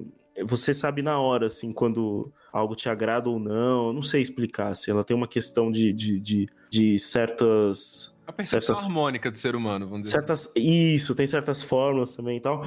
E, e, e assim, o, o é, por exemplo, você pega. É, é, interessante porque assim, você tem uma música hoje em dia, uma indústria cultural que é extremamente é, pasteurizada, né? Onde você tem fórmulas exatamente como produzir grande sucesso, a, pro, a progressão, por exemplo, um 645 né? Tipo, você pega o primeiro acorde, o sexto, o quarto e o quinto de, um, de uma escala, e nessa progressão você encaixa, tipo, um, bilhões de, de músicas que fizeram sucesso, do rock, do sertanejo, do pagode, do metal, do pop, tá ligado? Toda banda que fez sucesso tem uma música nessa progressão, por exemplo, né? E, nessa, e tem uma cena que o cara é, extraindo as, as, as, as ondas cerebrais, ele encontra uma composição ali que está extremamente bruta, extremamente é muito interessante essa cena, né? Uma coisa extremamente bruta, extremamente um desagradável. Ele vai falando, né? Faz um autotune, dá uma, dá uma positivada, e realmente é possível fazer esse tipo de coisa numa música. Você pode pegar uma música e jogar as notas para certas escalas e, tipo, trazer para um campo mais do, do interessante. Mas não, também não significa que aquela parada bruta era parada boa. Assim, não quero entrar numa, no mérito aqui do que, que é bom ou ruim, mas assim, tipo, também não dá para dizer que ah, uma coisa, tipo, é, porque, por exemplo, eu não vou é, me estender muito aqui, mas só fazer um, um, paralelo, né? Você estudando a história da música clássica, tem um, um é um, é um, um decorrer de vários e vários é, libertares vários momentos de libertação dos, dos compositores das amarras, do, do, das regras da música, né? Até chegar um momento que se desgarra da, da, da amarra da, do, da tonalidade, onde a música vira atonal, né? Qualquer nota, qualquer momento, de qualquer jeito, né? E, e é engraçado que é, houve, houveram assim várias décadas desse movimento, ou já é um, mais de um século que a gente está nesse movimento da música dita como erudita, de, de atonal, e não existe uma música atonal que as pessoas conheçam. Se pá, talvez as pessoas conhecem mais aquele do John Cage, 1 minuto e 44 segundos, que é 1 minuto e 44 segundos, ou algo assim, 6 minutos, sei lá, de, de silêncio, né? as pessoas conhecem talvez mais essa música do que alguma música atonal de, ou algum compositor. Então também assim, não é tão simples quanto simplesmente ser livre, mas também não, não é, a pasteurização também leva a um, um negócio que também não é legal. Então é bem interessante essa dialética é, e bem sem resposta também, eu acho bem legal assim. Uma parada que me pegou muito sobre esse aspecto da criação musical, né, é, foi o, a mecanização disso, né, pegando aí um gancho do que o Pedro falou, é, é, não sei, eu não sei como expressar isso tão bem, assim, mas a relevância que a gente dá ou não dá para a humanidade por trás das músicas, né? Porque a gente vê ali um, um, processo extremo, né, de, de fabricação musical, entre aspas, né? Não vou nem colocar de criação, de fabricação musical que inclusive vou fazer um parentezinhos do que a tecnologia que foi usada para extrair as músicas é a mesma de um outro episódio, acho que da, da, terceira temporada também, que é aquele que pega o, as imagens da cabeça das pessoas, as memórias, daí depois pega a memória de uma pessoa que estava meio em coma, meio morto, o povo acha que descobriu vida pós-morte, tem um bagulho muito doido. É, mas a gente passa por esse processo de fabricação musical, né, extremo, e as pessoas meio que não ligam para isso, né? Tipo, essa música ela não foi realmente criada por um ser humano e tal, por mais que, que tenha que tenha ali as suas, suas variações, não foi criada pela musicista que tá ali performando ela. E as pessoas não ligam, foi uma extrema mercantilização. A única coisa que as pessoas querem é a manutenção ali do ciclo produtivo e de grana, né, que, a, que aquela artista gera. Já não importa mais a artista, tanto que as pessoas, tipo, a artista está em coma e as pessoas estão vendendo turnês dela, turnês que, ela nunca vai ver o a cor desse dinheiro, sabe, né?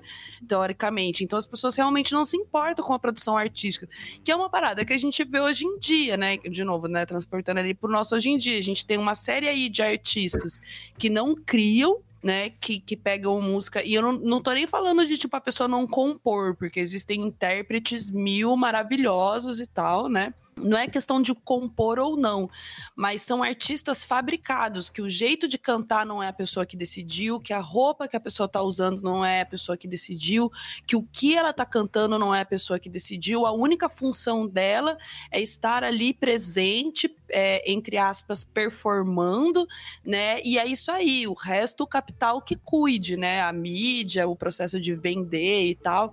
Então eu achei esse aspecto também da maneira como nós consumimos e disseminamos é, as criações musicais bem interessante, porque se relaciona muito com o que a gente vive hoje em dia, que para mim particularmente é uma crítica que eu tenho muito grande ao nosso processo e à nossa indústria musical, assim, eu não ligo para eu não, tipo, não ligo para sertanejo ser simples, sabe? O próprio sertanejo universitário, pagode, funk, não existe é, música não existe música triste, sabe? Tipo, música ruim, né? Nesse sentido, assim.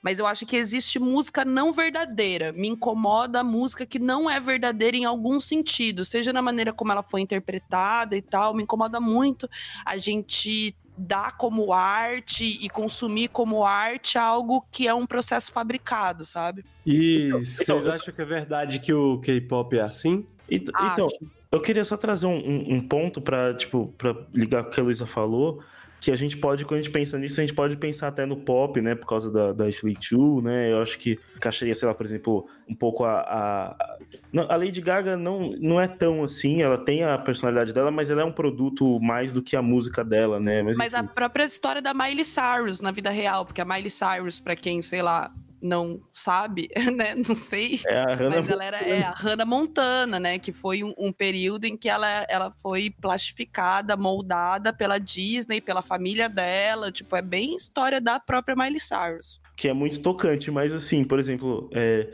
acompanhando alguns. É, não sei se é podcast, algum, não lembro quem, mas tem um cara que tocava no Angra, que aliás, é, meus pesos é meio do, do André Matos mas enfim, que faleceu, mas enfim, tem um cara que era o, acho que é o Kiko Bittencourt ou coisa assim, que ele tá, ou algum outro, que ele tá tocando no, no naquela Megadeth, tá ligado? E, e, cara, ele abriu num podcast que eu tava ouvindo aí nos confins da internet. Ele, ele contou alguns dos bastidores, e assim, cara, o, Megadeth é uma banda de, de metal, né? E, e, a gente não para pra pensar que é uma banda de metal de mais de 20 anos de idade e, e que gera milhões. E que então é, é como uma empresa, ele foi contratado, ele tem salário, ele assinou um contrato para ser do Megadeth. E eles fazem ensaios, e no ensaio eles ensaiam a posição onde ele toca, o momento do solo, a performance dele. É, é, é tudo muito bem coreografado, tá ligado? E é metal, então. É, tudo bem, já já deu, né, de bater na galera do metal, que já. Mas vamos bater mais um pouco, assim, que a galera acha que, nossa, não, isso aí sim, é, tá longe dessa coisa do pop, que nada, cara. Metal também é um produto da, da indústria cultural, é coreografado, é projetado, é design. Porque para mim tudo isso tem a ver com transformar a música num design também. E, e enquanto design existe a sua beleza, né, também, enquanto design. Só é. que design demais na vida deixa a vida triste, como já disse Stefan segue mais, tá? Mas então, eu acho que é uma questão de, tipo assim, perceber que sempre que a gente vê a, a, a criação do que, que é entretenimento, tá ligado? A gente tem essa questão de que, que é entretenimento, o que, que é arte, tá ligado? E eu acho que o entretenimento ele não é menor nem maior do que a arte, saca? Mas ele tem que ser reconhecido como algo que ele é, um entretenimento. Ele é criado para distrair, tá ligado? Ele não é criado para ser algo contemplativo, tá ligado? Como a arte geralmente é. Ele é algo para te distrair durante algum tempo, tá ligado? Porque se a gente pensar bem o que acontece com a música, e, e acho que é até engraçado, porque acho que é muito diferente, por exemplo, do que a gente vê na própria arte, tá ligado? Que a gente tem essa, essa separação, tipo, porra, a, o entretenimento ele tem bem ou mal uma função, tá ligado? Eu acho que, tipo, por exemplo, a gente consegue dividir muito bem isso, ah, tipo, ah, o designer ele vai pensar aquela coisa muito mais com uma função, com um, às vezes com um resultado final, enquanto a arte gráfica é, é muito, a arte plástica, ela é mais contemplativa, ela é uma expressão do artista, ela não precisa necessariamente ter é, algo diretamente final, saca? Só que a música, o, o, cinema, por exemplo, que fica também muito nessa. Ah, e a gente tenta criar essa, essa questão de que. Tanto que a, a, a contemplação desse Chino, artista. Só, só assim, não... você, vocês sabem que vocês caíram, né? Ah, é? É. Em que parte? Eita! Como assim? Todo mundo caiu? Não, o, o e a Luísa. Não, a Luísa, a Luísa já não tava aqui. Não, a Luísa com você. Você caiu. Eu caí? Você cai. Pareceu os Abeliano falando. É... Mas você tava é... me ouvindo? Não, parou um tempo, não parou, John? Parou. Que horas? É, a, essa coisa da, do design, design ter função. Tá, peraí então, só um instante. Ou, oh, é, em quanto tempo a gente já tá? Só um instante. É 1h40. Eu acho que a gente pode encaminhar pro final já, né?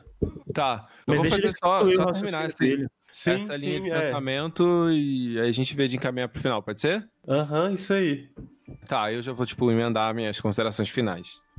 Bom, mas essa questão, tipo, do, do, do design, da arte, que como eu falo, o design tem função, tá ligado? A, a arte é muito mais uma expressão.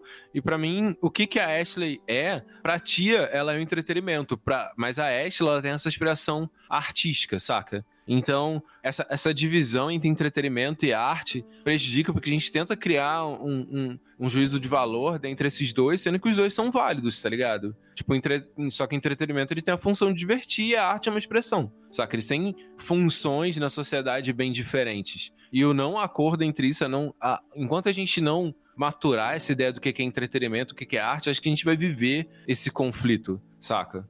Mas, enfim, para a gente ir caminhando para o final, né? Acho que reflexões, acho que vale uma rodadinha aí de uma, uma reflexão sobre a temporada como um todo, né?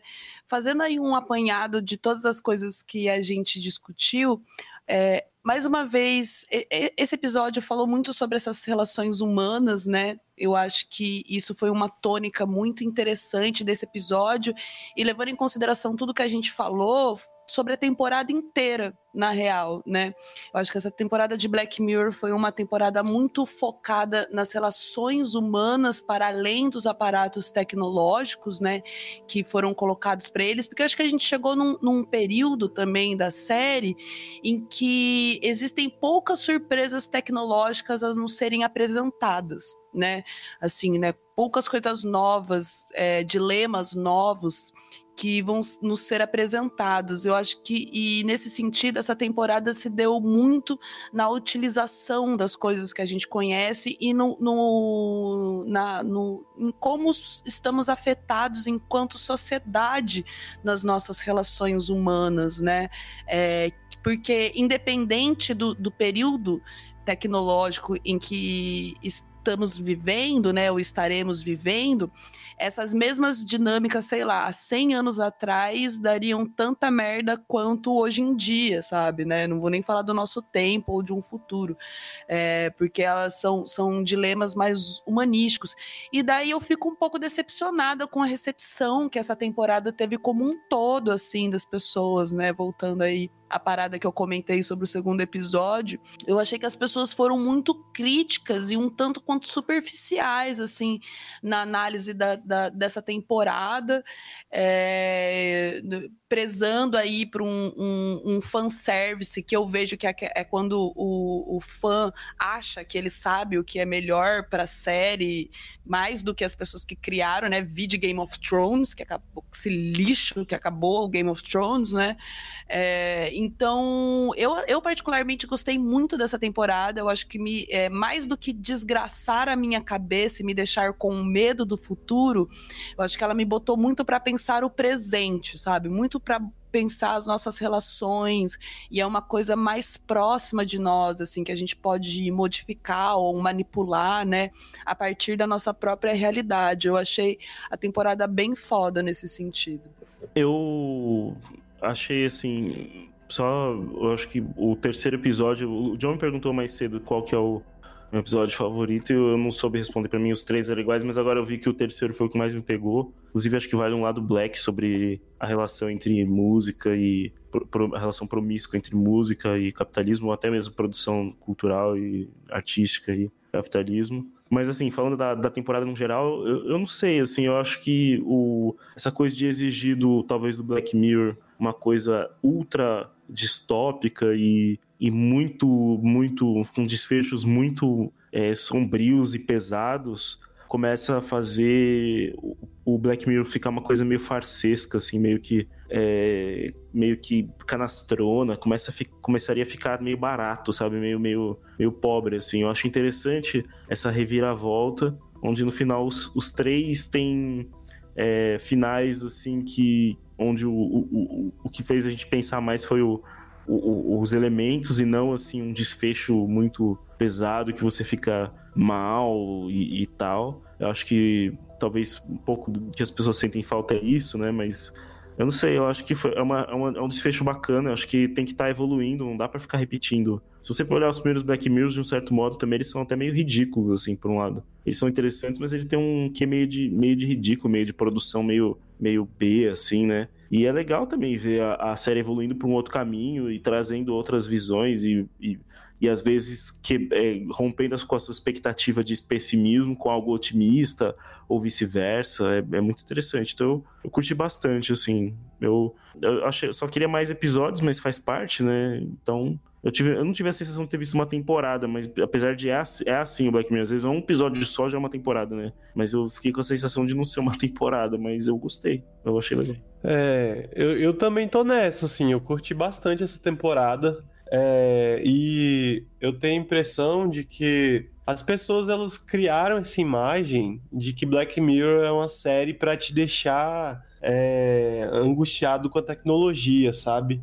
As pessoas criam essa expectativa de que a tecnologia seja um grande vilão em Black Mirror e que a gente termine com aquela sensação assim de puta, isso é muito Black Mirror, né, tal. E, e eu acho que não é bem isso. Acho que Black Mirror sempre foi um, um comentário sobre como a, as relações que a gente trava entre a gente vão sendo cada vez mais construídas numa simbiose com a tecnologia, né? E E, e a gente não necessariamente tem controle sobre qual que vai ser o caminho que esse, é, que esse contato entre ser humano e máquina vai, vai ter. Né? Ah, nós somos uma, uma variável aí dentro dessa equação que faz com que o resultado seja imprevisível, mas então a gente também não consegue dizer para qual que é o caminho que as coisas vão, né?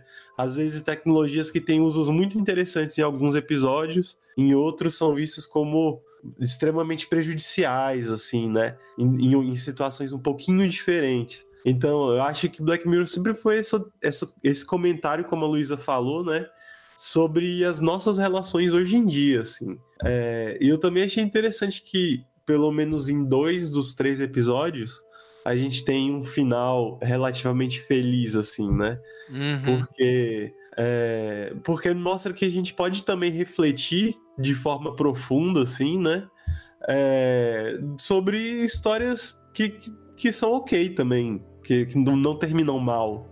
Né, que às vezes a gente consegue estabelecer uma relação esquisita, mas saudável com a tecnologia, em, é, obedecendo alguns critérios, né? Tipo a comunicação, né? Principalmente quando a gente. E eu acho que essa é uma mensagem que os episódios com o final feliz de Black Mirror acabam trazendo, assim, né? que quando a dimensão humana é, é retomada dentro do ambiente tecnológico, é, finais felizes são possíveis, né? É, quando você pensa, por exemplo, naquele episódio de San Junipero, que, tem que foi o primeiro, acho, que teve um final feliz, ele tem um final feliz justamente porque ele coloca esse, esse elemento humano que é tipo, cara, a mina ama outra e ela vai suspender o, o julgamento ético que tem em torno do que tá rolando ali. Ela vai simplesmente viver uma parada que ela tá muito afim de viver. Feliz pra tu, né? Hã? Feliz pra tu. É, assim, eu, eu vi assim. Mas é, eu acho que esses episódios eles têm uma, uma ideia assim de que explorando um pouco mais o que a gente tem de humano e por isso de meio que desconhecido, meio irracional, a gente tem uma chance de criar relações é, diferentes com a máquina, assim. Que eu acho que é, por exemplo, o, o, que mostra o primeiro episódio. Agora, tem um episódio, o segundo, eu acho ele que muito no clima dos, dos primeiros episódios, sabe? Das primeiras temporadas. Nossa, demais. Eu acho ele muito naquele clima, eu acho ele muito tenso. Você fica assim, tipo, caralho, o que, que ele quer dizer? Pra onde isso vai? E aí, tipo, no momento em que ele joga na cara do, do Billy Bauer que a opinião dele não importa, que ele só queria mesmo era falar, ele não quer escutar nada de volta. É, que você dá aquela tipo, caralho, olha isso, velho, olha só até onde isso chega, né? É, eu achei esse episódio tão tenso quanto o primeiro, né, do porco. Sim. Mas é isso, no, no, no final das contas, assim, eu gostei muito dessa temporada. Eu só achei que o terceiro episódio essa tecnologia da, da consciência na máquina, eu, eu acho já batida, velho. Já teve uma temporada inteira ah, só para, sobre véio. isso. Para! Tá na hora de ver outra coisa, né? Mas olha só. Deixa explorar o negócio, deixa explorar com todas as possibilidades. É um universo tão legal, cara. Olha, olha, olha a metalinguagem. É uma crítica muito recorrente essa. Ah, agora é sempre grão. Cara, é muito legal, eu acho. Mas olha só, é porque, tipo, o que, que, que é engraçado do, do episódio, na verdade? Se você pensar bem, tipo, o que, o que, que ele tá tratando ali é, é sobre a questão da imagem que as pessoas têm sobre algo e como elas idealizam isso. Se você pensar bem, a crítica toda a Black Mirror nas últimas temporadas foi isso, tá ligado? Que, cara, tipo, acho que diferente de, de outras séries narrativas, Black Mirror pode se, se. Porque, tipo, eu acho os dois primeiros episódios fodas. E o último eu acho legal. E, e eu acho isso muito ok dentro de Black Mirror. Porque ele não é uma narrativa constru construída, tá ligado? É legal que, tipo, nem todos os episódios me deixam, meu Deus, o que está acontecendo com o mundo? Essa tecnologia está nos matando. Saca? Tipo, o que eu gosto de Black Mirror é exatamente as reflexões que ele me trouxe. E, tipo assim, os três episódios me trouxeram reflexões muito boas, tá ligado? Então acho que por isso que eu, eu, eu achei essa temporada tão boa, tá ligado? Ela me trouxe diversas reflexões a, a respeito do mundo, tá ligado? Então, eu acho que quem criticou talvez estivesse criando uma certa imagem do que é Black Mirror E Black Mirror, talvez, tipo, apesar de eu achar que ele lembra muito a primeira temporada, eu acho que pode se permitir mudar em nem sempre trazer essa questão de, ah, nossa, a tecnologia é cruel, está destruindo as relações humanas, saca? Quem criticou é burro. É, Não, resumindo, gente, não vamos é, colocar essa aí. resumindo. Eu me esfor- me esforcei tanto pra falar que a galera não era limitada. Tipo, ai, vocês não entenderam. Quem criticou é porque não Quem criticou entendeu. não entendeu. Eu me esforcei Tem que ver de tanto novo. pra não E vê de novo. Assim, ouve lá do Black e vê de novo. Exato, não, mas acho que depois de ouvir, a galera vai começar a ver com outros olhos. Recomendo, assim, se você viu, não gostou, ouviu esse episódio, recomendo que você veja de novo. Eu acho, que- acho que, acho que o Black Mirror não- não é uma série assim, que você vê com, com grandes expectativas, assim. Você tem que, tipo, simplesmente ver, assim. Por exemplo, aquele Wow do Moment lá. O episódio mais bosta do mundo. no final das contas, No final, era o que a gente mais tinha que ter visto, cara. Porque ele é um É, o mais importante. Pode E- crer, eu tinha achado uma bosta. E, e aí, aí, por exemplo, das abelhas. Eu acho um lixo e as pessoas gostam, cara. Eu não consigo entender, todo mundo gostou. Eu achei. E, e tem gente que falou: o melhor episódio pra mim foi o da abelha. Lembra do- dessa história? Cara, sim. e eu falo- Eu não então, entendo assim, quem é capaz de dizer um negócio desse, não. que é o melhor Ah, eu episódio. gosto do episódio das abelhas, não acho o melhor, mas eu vejo o Nossa, seu eu acho valor na ele- nossa sociedade. A, pre- Eu não, a, pre- bem mais ou menos. a assim. premissa é- talvez seja boa, mas a história eu não consegui nem entender, acompanhar, de tão chato, sabe? O cérebro desligava, assim, tipo. Eu não lembro da história. Ah, assim, o Eu lance da vigilância das abelhas era dele. da hora. Só que depois ele entra no lance de abelha assassina, que É, entra na casa dos outros. Aí acho que, acho que ele, nesse ponto, ele viaja pra caralho, tá ligado? Mas enfim, gente, não vamos começar aqui a discutir as temporadas anteriores, que não vamos, é vamos- esse vamos tom. começar? Vamos começar da Não. primeira? Tô brincando. Vai tomar no cu, vou socar o cara de Não, a gente pode fazer isso em outros episódios, né? A gente já fez algum episódio de Black Mirror antes? Ou Não, agora? a gente podia fazer um da linha do da, da nossa teoria de linha do tempo. A gente tem uma te- a gente já tentou fazer uma teoria sobre a linha do tempo de Black Mirror. A gente podia É verdade. botar essa ideia no ar e daí Não. discutindo mais ou menos cada episódio, mais ou assim, menos. 11, às, Acho 11, justíssimo. Às 11 da quinta-feira, a gente podia começar agora, tá ligado? Tu vai dormir, Pedro. Vai se fuder, velho. Você nem aguenta ficar acordado. no, meio, no meio das falas de vocês, eu já tô dormindo, velho. Exatamente, mano. Vamos parar de lavar as roupas sujas na frente dos ouvintes, pelo amor de Deus, gente. Desculpa a bagunça, tá? Mas é isso aí, galera. Vamos encerrar esse episódio maravilhoso. Obrigada a vocês que ficaram aqui com a gente. Se você não gostou dessa temporada, vai lá, assiste de novo com a gente no seu ouvidinho, para você ficar mais feliz com as coisas que você vai ver, porque é muito importante. É muito importante se pensar Black Mirror para nossa sociedade hoje em dia. É, e é isso aí, galera. Nos vemos na próxima. Não vai ter tchau coletivo. Amo vocês. Beijo na bunda. Não votem em fascista. Charlie Brook, novo comunista. Dessa vez podia ter música no fundo, aquele. Você é o editor, Pedro. Faz o que você quiser. Eu Faz não, um eu fade edito, da sua voz pra Miley Cyrus. eu edito Faz um Michael programação. Tunes da sua voz pra Miley Cyrus. Não tenho paciência, não. Tchau!